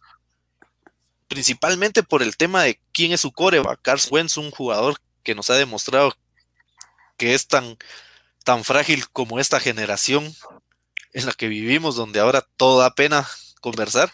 Y Wentz, hasta hablar le da pena porque se puede quebrar de una mala mirada que alguien le haga. Y entonces la idea es mantenerlo sano y herramientas. Yo creo que herramientas a darle armas a Wentz es la prioridad en, en Indianápolis. Eh, su cuerpo de receptores no es un cuerpo de receptores malo, pero carece también de experiencia. Entonces necesitan ayuda ahí y generar una mayor rotación en el tema de, de buenos receivers para Indianápolis. Para mí, Indianápolis va a ir a buscar armas también para Wentz. O sea, para que no tenga excusas de decir, no tengo con quién jugar. Sí, es, yo creo que ese, es también fácil de verlo, Esos, esos equipos que también bien manejados y van a contender este año. ¿Quién quita a Wentz entra en un año MVP otra vez como el año de Filadelfia que fueron campeones? Eh, ese temor tengo. bueno, pues Saulo, vamos a dejar el plato fuerte de la noche, el equipo que tiene más capital del draft este año, los Jacksonville Jaguars. Jacksonville Jaguars. Este es el equipo uh. con más posibilidades. Solo imagínense, tienen 10, ¿no? 10 elecciones. 10. Y de esas 10, 4 en los primeros 45. Wow. Eh, ¿Qué necesitan? Coreback, receiver, Tyren, los pongo como prioridades. Y de segundo les pongo edge, corners y safety. En segundo pongo la defensa, ¿por qué? Los Jacks tienen una larga lista de necesidades, definitivamente. Pero tener a Trevor Lawrence como tu coreback puede ayudarte muchísimo para que esos puntos difíciles que tenías se vayan suavizando. Entonces, ¿qué podrías hacer? ¿Qué podrían hacer? Podrían ir por playmakers, porque sus picks los van a permitir. Es decir, vas a piquear 1, 25, 33 y 45, es porque efectivamente te vas a llevar muy buen talento en draft.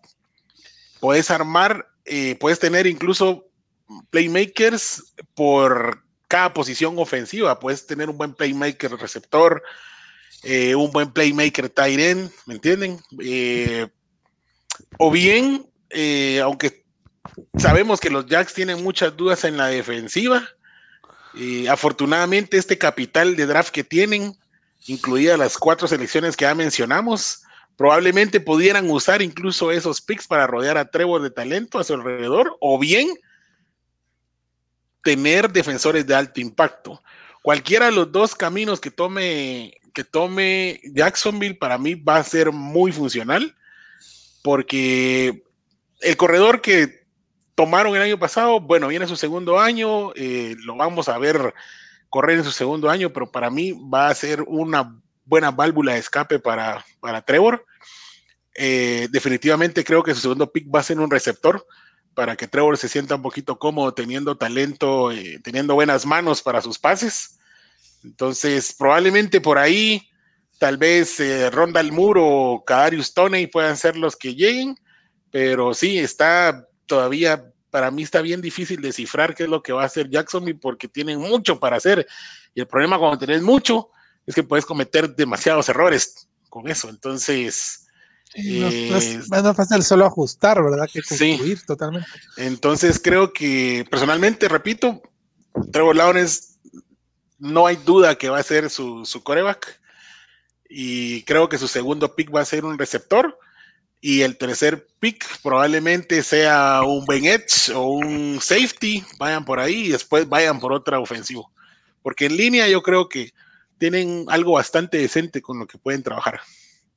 Quizá en picks más abajo pueden, pueden obtener linieros y ojo, que los picks de ellos no son muy bajos, entonces es bien importante tener eso, eso claro. ¿no? Yo creo que eso es lo más interesante en Jacksonville, lo que acabas de mencionar, Saulo, o sea, dónde están ubicados esos picks, que es lo, lo contrario a la situación de Houston, como lo mencionaba anteriormente, que Houston con ocho picks, pero todos son bajos. En cambio, viene Houston y tiene cuatro picks dentro de los primeros 50, o sea, los tienen altos, están dentro de las primeras dos rondas, entonces puede obtener el talento que necesita, hacer esos ajustes, esas pequeñas pinceladas. En un pick 25 puede estar obteniendo que al, a un jugador que esté entre los mejores 5 de la posición que guste. Ya sea uno de los mejores 5 defensivos eh, a nivel general de defensiva puede estar para ese pick. Eh, dentro de los mejores 5 receptores va a estar por ahí rondando. Entonces va a poder armar. Entonces, esto de, Houston es muy interesante. En una segunda ronda, tener un, número 33 y tener un 45 también es muy exquisito para obtener y fortalecer lo que es su línea, línea ofensiva para darle ahí esos toques que le hace falta para proteger a, Trevor Lawrence y darle herramientas. se puede llevar en esos tres picks después de Trevo, fácil, dos receptores. Sí, es, un equipo que tiene mucha capital. Antes de que cambies de, equipo, Gabriel, tenemos aquí unos comentarios breves en redes. Marco dice, le, le va a todos en su división Huertas, dice. Y lo completa con ya es un peta. Mili también se conectó ya hace algunos minutos. dice buenas noches, presentes. Saludos, Mili. Eh, Manuel eh, apareció, miren, pues bien podría estar aquí. Eh, hablando de QB All Offensive Line, Cornerback y Safety. De todo necesitan los Jets. Sí, concuerdo, pero fijo Offensive Line en su segundo o tercer pick, creo que. Y running backs en cuarta o quinta ronda. Gracias, Manuel. dale, Gabo. Y ahí viene otro equipo interesante que es Tennessee, un equipo que tiene la particularidad de que casi todo su juego en la ofensiva está cargado de un solo mega jugador como es Derrick Henry. Hay un paréntesis, no, no, sé si vieron esta semana las imágenes de Derrick Henry entrenando con una cadena de un tipo que se mira que es, un, toro, es un monstruo. La incógnita es que le han pegado tanto, le vienen pegando tanto que en algún momento va a tener que, flaquear él corre para pegar, vamos, y abrirse con su potencia y fortaleza. es lo que yo siempre les he dicho. Es bueno, pero quizá no es el más inteligente. Entonces es un equipo que está. Él busca, él busca el, golpe. Él busca el golpe de aflojar al, defensivo y abrir el, surco. Ajá, la intimidación. Sí, imagínate ver a ese tipo corriendo hacia vos. Cosa complicada. Entonces, eh, ¿qué, qué, cree Duartas que va a hacer Tennessee en este draft? un equipo muy unidimensional. Hay que ver que se quedaron sin, un wide receiver importante, ¿verdad? Que es este que se fue a a los Jets, Corey Davis. A los Jets, Corey Davis, que el año pasado por fin, él era uno de primera ronda que como segundo pues estaba muy bien. ¿Cómo lo miras, Schwartz? ¿Cómo miras el draft de este equipo? ¿Qué esperas de los Titans? Eh, dentro de las necesidades, pues lo, que lo mencionas ahorita es de que realmente necesitan eh, fortalecer eh, en el tema de los receptores. Perdieron a Corey Davis,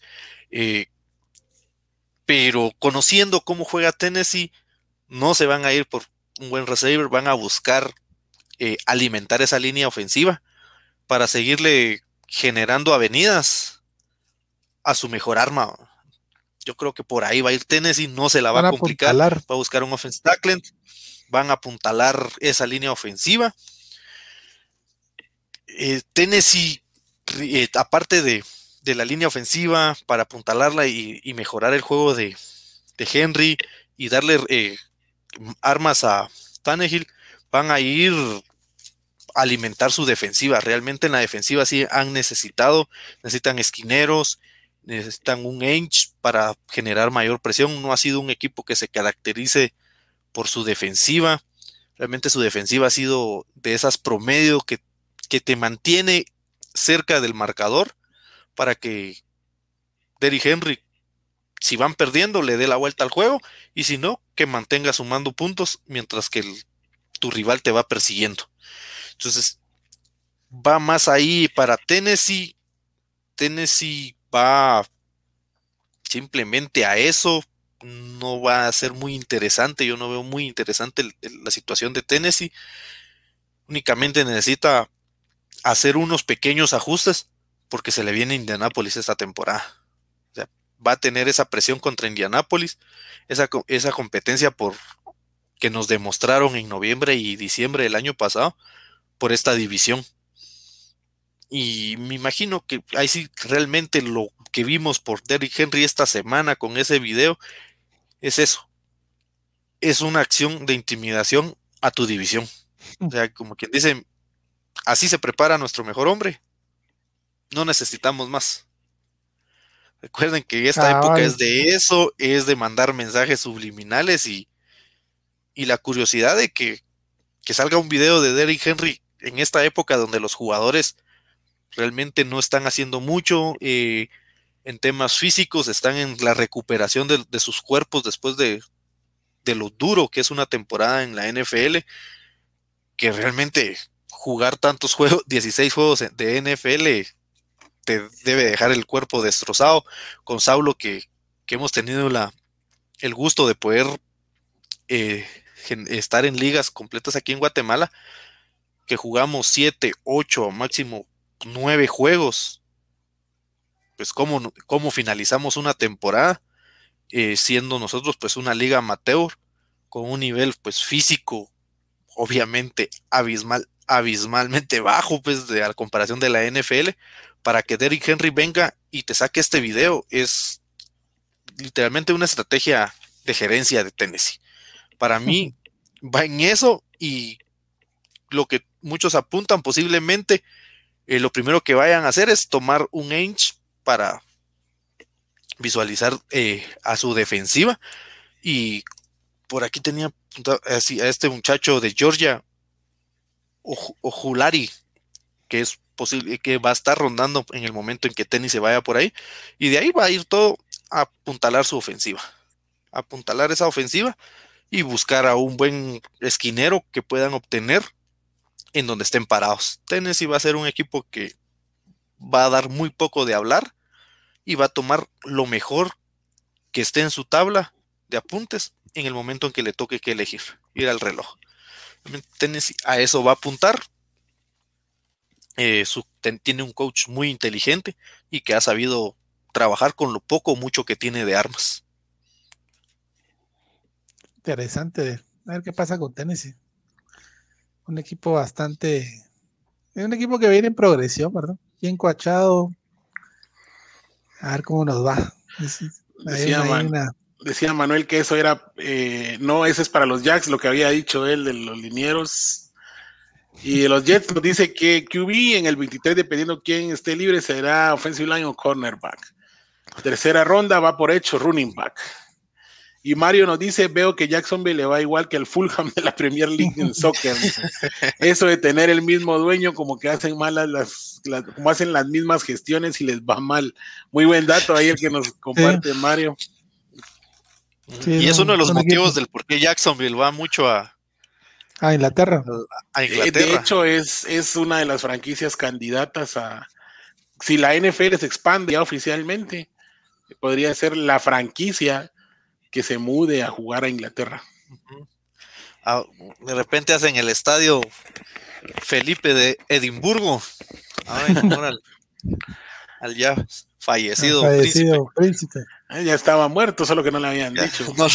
No, le habían dicho, hasta hoy le llegó la notificación. Bueno, ya entramos a la división más candente la edición donde salen los mejores equipos de la FC. La más molera. La edición oeste. no, ahí el último campeón de la, de... la liga de, la AFC, pues los Kansas City Chiefs, los Denver Broncos, los Chargers, y los amados Raiders. No te mitas, Gabo. Esa división es los Chiefs y tres más. Los Chiefs y tres más. Bueno, si quieren, yo les así rapidito les voy a hablar del tema de mi super equipo, los Denver Broncos, que para mí pues están haciendo hasta este momento las cosas bastante bien. Eh, se apuntalaron en la agencia libre, firmaron a la gente que tenían que firmar, contrataron a la, secundaria, que era una cuestión de ya de suma urgencia, ¿verdad? A diferencia de los Cowboys que teniendo el mismo problema no hicieron los mismos movimientos. Denver sí se fue por los dos corners mejores disponibles, les pagó, le pagó a su safety y eh, están ahí en el, en el, eh, en el draft eh, con una muy buena posición, que es el pick número 9 ahí es uno de los equipos que suenan para hacer el famoso trade que está trabajando Atlanta. Eh, puede ser, es, una, es, un equipo, Denver es un equipo que tiene muchas selecciones. Tiene una primera, una segunda, tercera, cuarta, quinta, sexta y tres séptimas. Pero están eh, relativamente altas, ¿verdad? Tiene dos dentro de los primeros 50, que eso pues es bastante bueno para, para Denver, un equipo que no había estado en esa buena posición hace algunos años, ¿verdad?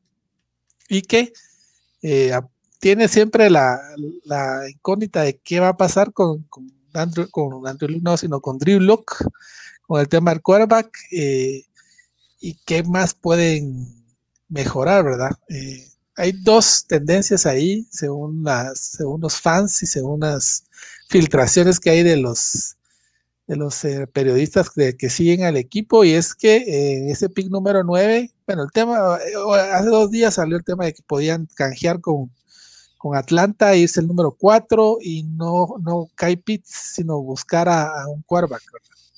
Yo eso lo veo bastante difícil, no creo que, Denver nunca ha sido ese perfil de equipo de que se la juega todo por el todo y sobre todo porque está en una posición no tan alta, ¿verdad? Que es la posición 9, que es una posición que seguro te va a llegar un, un muy buen jugador. La otra tendencia es, y es la que yo, más creo, es agarrar al mejor talento disponible. Y según algunos, eh, según algunas simulaciones ahí que hemos hecho o que he visto en la Orange Country Nation, es eh, que sí es posible que nos llegue Penny Sewell en, esa, mm. en ese draft pero habrá que ver, ¿verdad? Ahí todavía pueden cambiar. Eh, de lo que se necesita del equipo, pues es un tackle ofensivo. Garrett Bowles está, el año pasado tuvo un muy buen año, le renovaron su contrato y necesitamos el tackle ofensivo estrella del otro lado, del lado derecho. Eh, siempre el tema del cornerback creo que es una, es una buena estrategia, sobre todo porque hay dos cornerbacks muy buenos que van a andar entre el 9, 8, 9 y 10. el tema de quarterback, que yo más creo que no va a haber ahí mucho movimiento, a excepción de que le llegara a este chico de North Dakota State, ¿verdad? Que es, tiene muy, que es muy bueno y que tiene Trey Lance y que tiene que mejorar y que podría ser una opción para, para futuro de Denver. O eh, un linebacker, ¿verdad? Que ahí está este famoso también, Mika Parsons. Mika Parsons, qué lujo sería que también está ahí, que sí ya estamos viendo que ya nuestros linebackers pues ya van de, salida. Bueno, Chops está jugando, está empezando, pero eh, se me va el nombre de este otro cuate también muy bueno que ya eh, no sabemos qué va a pasar con él. Y ese es el, tema de Denver. Von Miller, ¿no? Von Miller, sí. Ese es el tema de Denver. Yo lo veo muy positivo y creo que va a ser un buen draft para Denver este año en rondas bajas van a agarrar bastante, van a agarrar defensivos, ofensivos para tener ahí respaldo por el tema de lesiones que el año pasado nos pegó bastante. No sé si ustedes quieran apoyar algo ahí con el tema pues, de Denver. Yo creo que Denver lo que en su estrategia, y hablando de la primera ronda, lo que tendría que es no entrar en pánico. realmente todo mm. va a pasar en no entrar en pánico.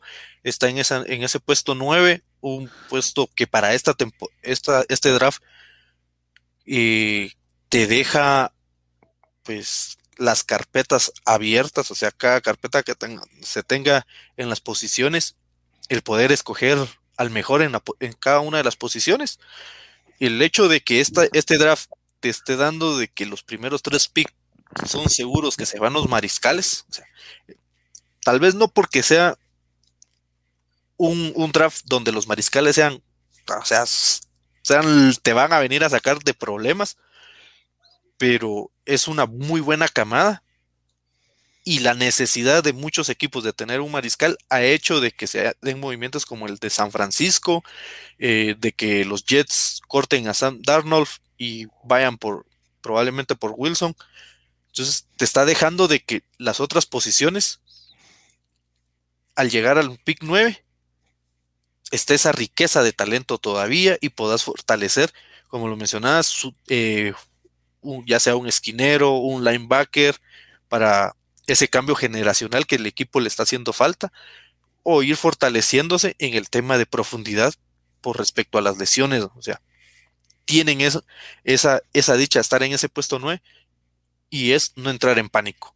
Porque muchos mencionaban a Denver esta semana de ser el que probablemente entre en pánico y ofrezca todo el estado de Colorado a hmm. Atlanta por ese pick 4 y subir por por Lance, no sé qué es lo que muchos podrían, están visualizando, o hasta subir por un field si no es elegido eh, por San Francisco. Entonces, es eso, no entrar en pánico para Denver. Interesante, a ver qué pasa con... Ahí sí estoy un poco emocionado este año con ese draft. Y bueno, hay un comentario ahí de... Marco, perdón. Empezando por los Mareros Broncos, cuando empezó el análisis, eh, Gabriel. Denver se quedan con Locke, dice Manuel. Van a agarrar el mejor jugador disponible. Puede ser Pitts, un wide receiver. Eh, mm, no creo que Pitts no llegue. No creo, que, llegue. Y no, creo que vaya por wide receiver también, porque el año pasado tuvieron, agarraron a dos, vinieron en segunda ronda. Eh, Cortel Soto regresa este año. Yo creo que esa posición, igual los tight ends están muy cubiertos en Denver. O cornerback puede ser sorting. Es lo más seguro. Sorting. A mí me gusta mucho sorting porque es un talento que, por ser un talento a la defensiva, pues a veces no tiene mucha cobertura, pero si ustedes tienen la oportunidad de ver cómo jugó el, el año pasado en Alabama, es, es, otro nivel, Seguramente va a ser titular desde el primer partido. Aunque tienen su estigma ahí los corners de Alabama, pero bueno. Sí, Ahí están. Bueno, de ahí pasamos al segundo equipo, el equipo tal vez más formado, mejor coachado, mejor fila por fila de toda la FC, que son los Chiefs, los Kansas City Chiefs. Un equipo que el año pasado, pues, por poco estuvo de, ser campeón, eh, tuvo sus movimientos fuertes en lo que es la línea ofensiva, eh, sacaron a los dos bastiones, a Eric Fisher y a Schwartz y se trajeron a Tuni de, New England. tienen algún hueco todavía que cubrir, van en una posición del draft bastante baja. Será Mahomes el hueco a cubrir. Sí, a Mahomes y tienen, tienen un equipo que tiene un potencial de draft bastante bien. Tiene ocho selecciones y seguramente pues van a reforzar su línea ofensiva, ¿verdad? Ya en los, si ustedes pueden ver ahí los mock drafts que están trabajando, pues en ese rango de 27 a 35 hay buenos eh, offensive tackles. Sí. O que seguramente pues la mejor opción va a ser tomada por, ahí está los Chiefs. Ahí está Teven Jenkins, Samuel Cosmi que mencionaba, Alilla Vera Tucker. Christian Darrisaw también, que es otro que, de Virginia Tech que tiene bastante proyección. Jalen Mayfield, que es uno de los que más, yo creo que es el favorito en los mock para que llegue a, Kansas City, por el nivel donde va a estar. Y pues, como menciona Manuel, fijo, vamos por, tackles. yo creo que este es el más fácil de, de todos de analizar. es de los estos y Tampa Bay, ¿verdad? Que es otro que de que, que Kansas, Kansas estuvo a una línea ofensiva de, a un par de, linieros ofensivos de, ser, campeón, un par de linieros. Tampa va a ir por aquel bueno que le queda y que quiera estar un ratito en banca y que quiera jugar de vez en cuando. Sí, porque seguro no va a jugar de titular. Cuando, cuando lleguemos a Tampa, al otro programa, vamos a, a ver eso. A ver ahí. De ahí pues nos toca hablar de los de los LA Chargers, un equipo que el año pasado, bueno, tiene varios años haciendo muy buenos drafts. Eh, es un equipo que tiene una suerte increíble de, salir de un franquicia, de un cuerpo franquicia como era Felipe Ríos, Philip Rivers, y entrar directamente al año siguiente con otro. ¿va? en, el cuarto lugar del draft pasado, pues ellos agarraron a, al chico este que parece quinceañero, pero que tiene un cañón en el brazo. crack. Que va a ah. tener una, que tiene una proyección a, ir creciendo. Un equipo que tiene muy buenas perspectivas de, mejorar. Eh, hicieron bastantes cambios en su línea defensiva también, ofensiva. Eh, tiene muy buenos wide receivers. Es un equipo y que sí está en una posición de poder agarrar buen talento, ¿verdad? Porque están ellos, están en el pick número 13. 13. 13. Abajito de los, de los Cowboys. Entonces ahí en ese pick eh, hay varias, pues, ahí pueden agarrar otro wide receiver para hacer pareja ahí. Pueden agarrar linieros. Es un equipo que tiene bastante potencial, no sé qué piensan ustedes. Yo creo que después de que se sacaron la lotería con Justin Herbert del año pasado, las prioridades de los Chargers van a ser un tackles ofensivos y linebackers probablemente lo primero que agarren y en lo segundo que puedan ir son corners y receptores. Ahí está Caleb Farley. Ahí está Caleb Farley. Los Chargers, los Chargers necesitan definitivamente agregar más piezas, tanto frente a Herbert como a sus costados. Quizá agregar piezas en la offensive line durante el draft es una necesidad, tal vez, especialmente en el lado de los tackles ofensivos, que fue lo que comenté, ya que el interior de la línea, pues han agregado piezas que no creo que vayan a buscar eh, interiores en la línea ofensiva. Ah, también, aparte de su línea, podrían quizá optar por la estrategia del mejor jugador disponible debido al pick en el que se encuentran. Es decir, si necesitan un cornerback y linebacker, como la misma prioridad, digámosle, van a tomar al que mejor, al mejor en la posición que consideren. O sea, ¿quién es el mejor, quién es el mejor corner? Él, véngase para acá. ¿Quién es el mejor linebacker? Véngase para acá. Esa opción creo que van a, a tomar, les va a ser indiferente ese tema de la posición. Eh, o quizá, ¿por qué no un receptor si les llega? O sea, creo que están abiertos a esto. el tackles igualmente se pueden eh, pueden ir jalando en la segunda ronda, por ejemplo, o tercera. Aunque después de haber liberado a Casey Hayward, a mí personalmente me suena a que cornerback va a ser la prioridad para ellos en la defensa. Los Chargers buscan tener profundidad en ese roster de playmakers del lado defensivo y nunca le cae mal a un equipo más cazadores de corebacks y mayor ayuda en la cobertura, pues nunca va a ser malo, ¿verdad? No, eso es cierto. Pero miren, con la posición que tiene eh, los Chargers eh, en la número 13, para lo mismo que comentaba con, con Denver.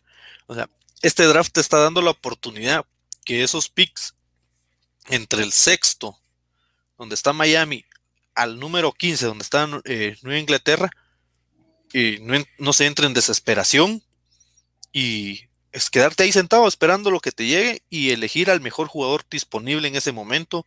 Y si tienes eh, ciertas necesidades donde eh, requieras demasiado talento, puedes ir porque el primero, el segundo, el tercer mejor talento en cada una de las posiciones. Y lo que mencionas, Saulo, de respecto a, de que Chargers vaya por un cornerback, imagínense, podría llevarse eh, Denver a Surtain y Caleb Farley. Caleb Farley puede ir muy bien a Los Ángeles. Entonces, esa es la, viabilidad que va a tener y con la que va a poder trabajar los Chargers. Eh, tomar, una, eh, tomar muy buenas decisiones. Quien quita que hasta Devonta Smith pueda estar todavía circulando en ese momento y darle un buen receptor a, Herbert. es que todo es posible ahorita de, de poderte llenar de, ese dúo de, armas. Lo que puede generar. Y también a este, a este chico le caería muy bien jugar en ese equipo. Ahora imagínense eso, el cañón que tiene en el brazo Herbert todo lo que te puede estirar eh, en rutas largas de Bonta Smith, verlos jugar juntos. Imagínate, imagínate de Bonta Smith, Keenan Allen y Mike Williams. Ambos juegan profundo. Sí. Los tres juegan profundo. Recibiendo cañonazos. Y no hay que olvidar que, que también abajito está este el, otro wide receiver de Alabama, Jalen Weddle, que también es sí, buenísimo. tuvo muy buen pro day. Y ahí está también, es una opción muy favorable para, para los Chargers.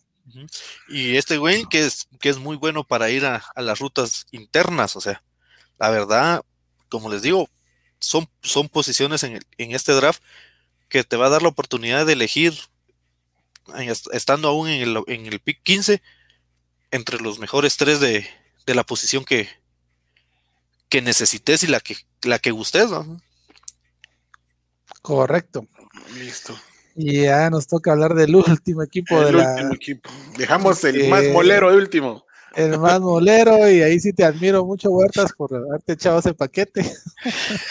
Un equipo que se quedó literalmente sin línea ofensiva. Literalmente sin línea ofensiva. Sí, eh, Jeffrey nos diga que no.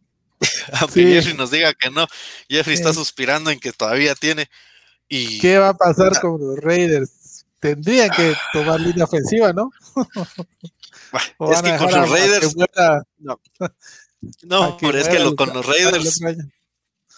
los Raiders lo que no solo necesitan línea ofensiva, se le fueron algunas piezas y como decía Jeffrey en su negación de, que existe línea ofensiva, es de que aún con los jugadores que, que tiene en línea ofensiva, pues queda una línea ofensiva muy diezmada.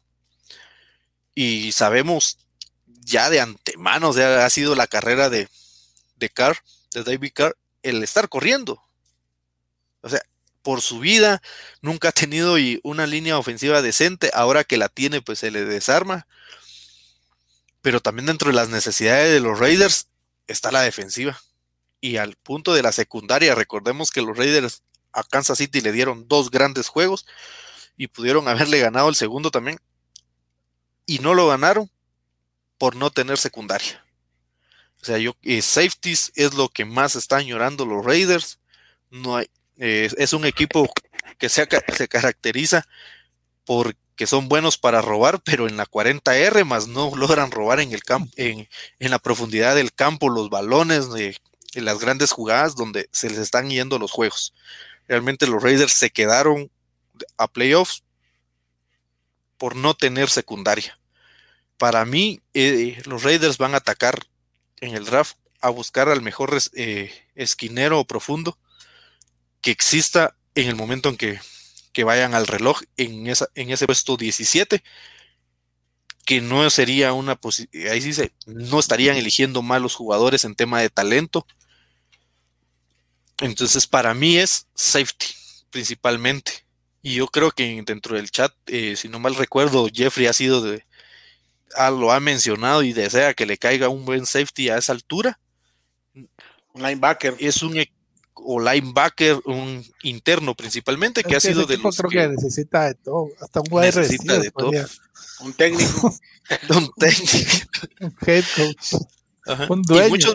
Y, ahorita que, mencionas, hablo el tema de, un linebacker, eh, y muchos hablan del interno, este linebacker Vera Tucker, de USC, le quedaría muy, muy bien para este equipo. O sea, su prioridad apuntar eh, ha sido, recuerden, se ha mencionado que eh, firmar a, Sherman, Brian Paul, Marcus Williams.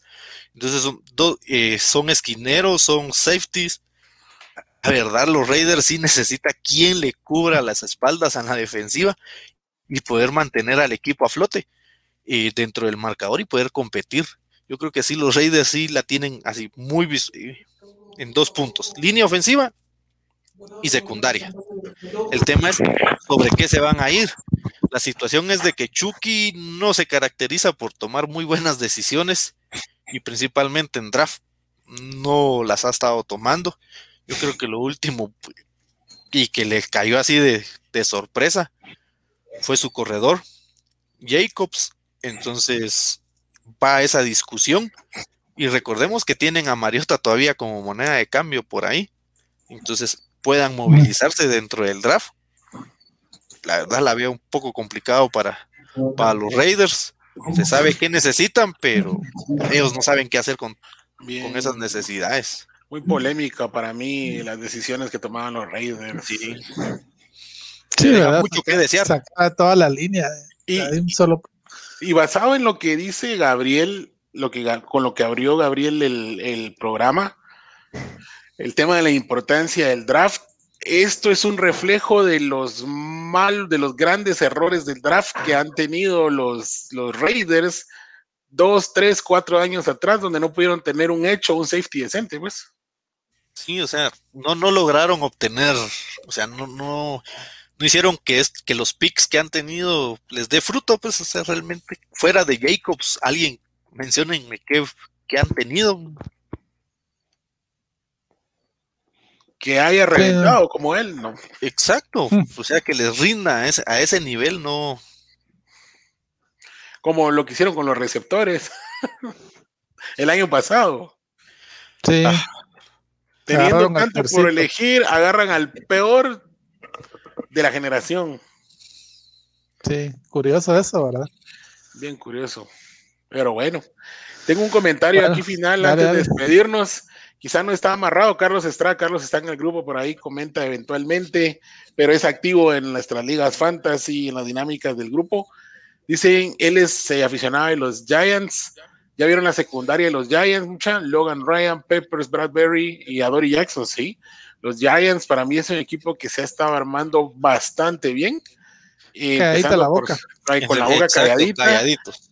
Su defensa la están apuntalando muy bien. Yo todavía Ah, pero- considero que Daniel Jones no es el coreback, pero están, Pero mira, están armándose. Kenny Golladay, Kenny Golladay, también se Sí. fue el de Chicago. Eh, Moore, o sea, tiene- Le están, dando, le, le están dando armas a, a Daniel Jones. Para mí, con, con esa adición de, de y termina de, de confirmarme de que este es el año que van a querer ver que realmente Daniel Jones es o no es el coreback que necesitan.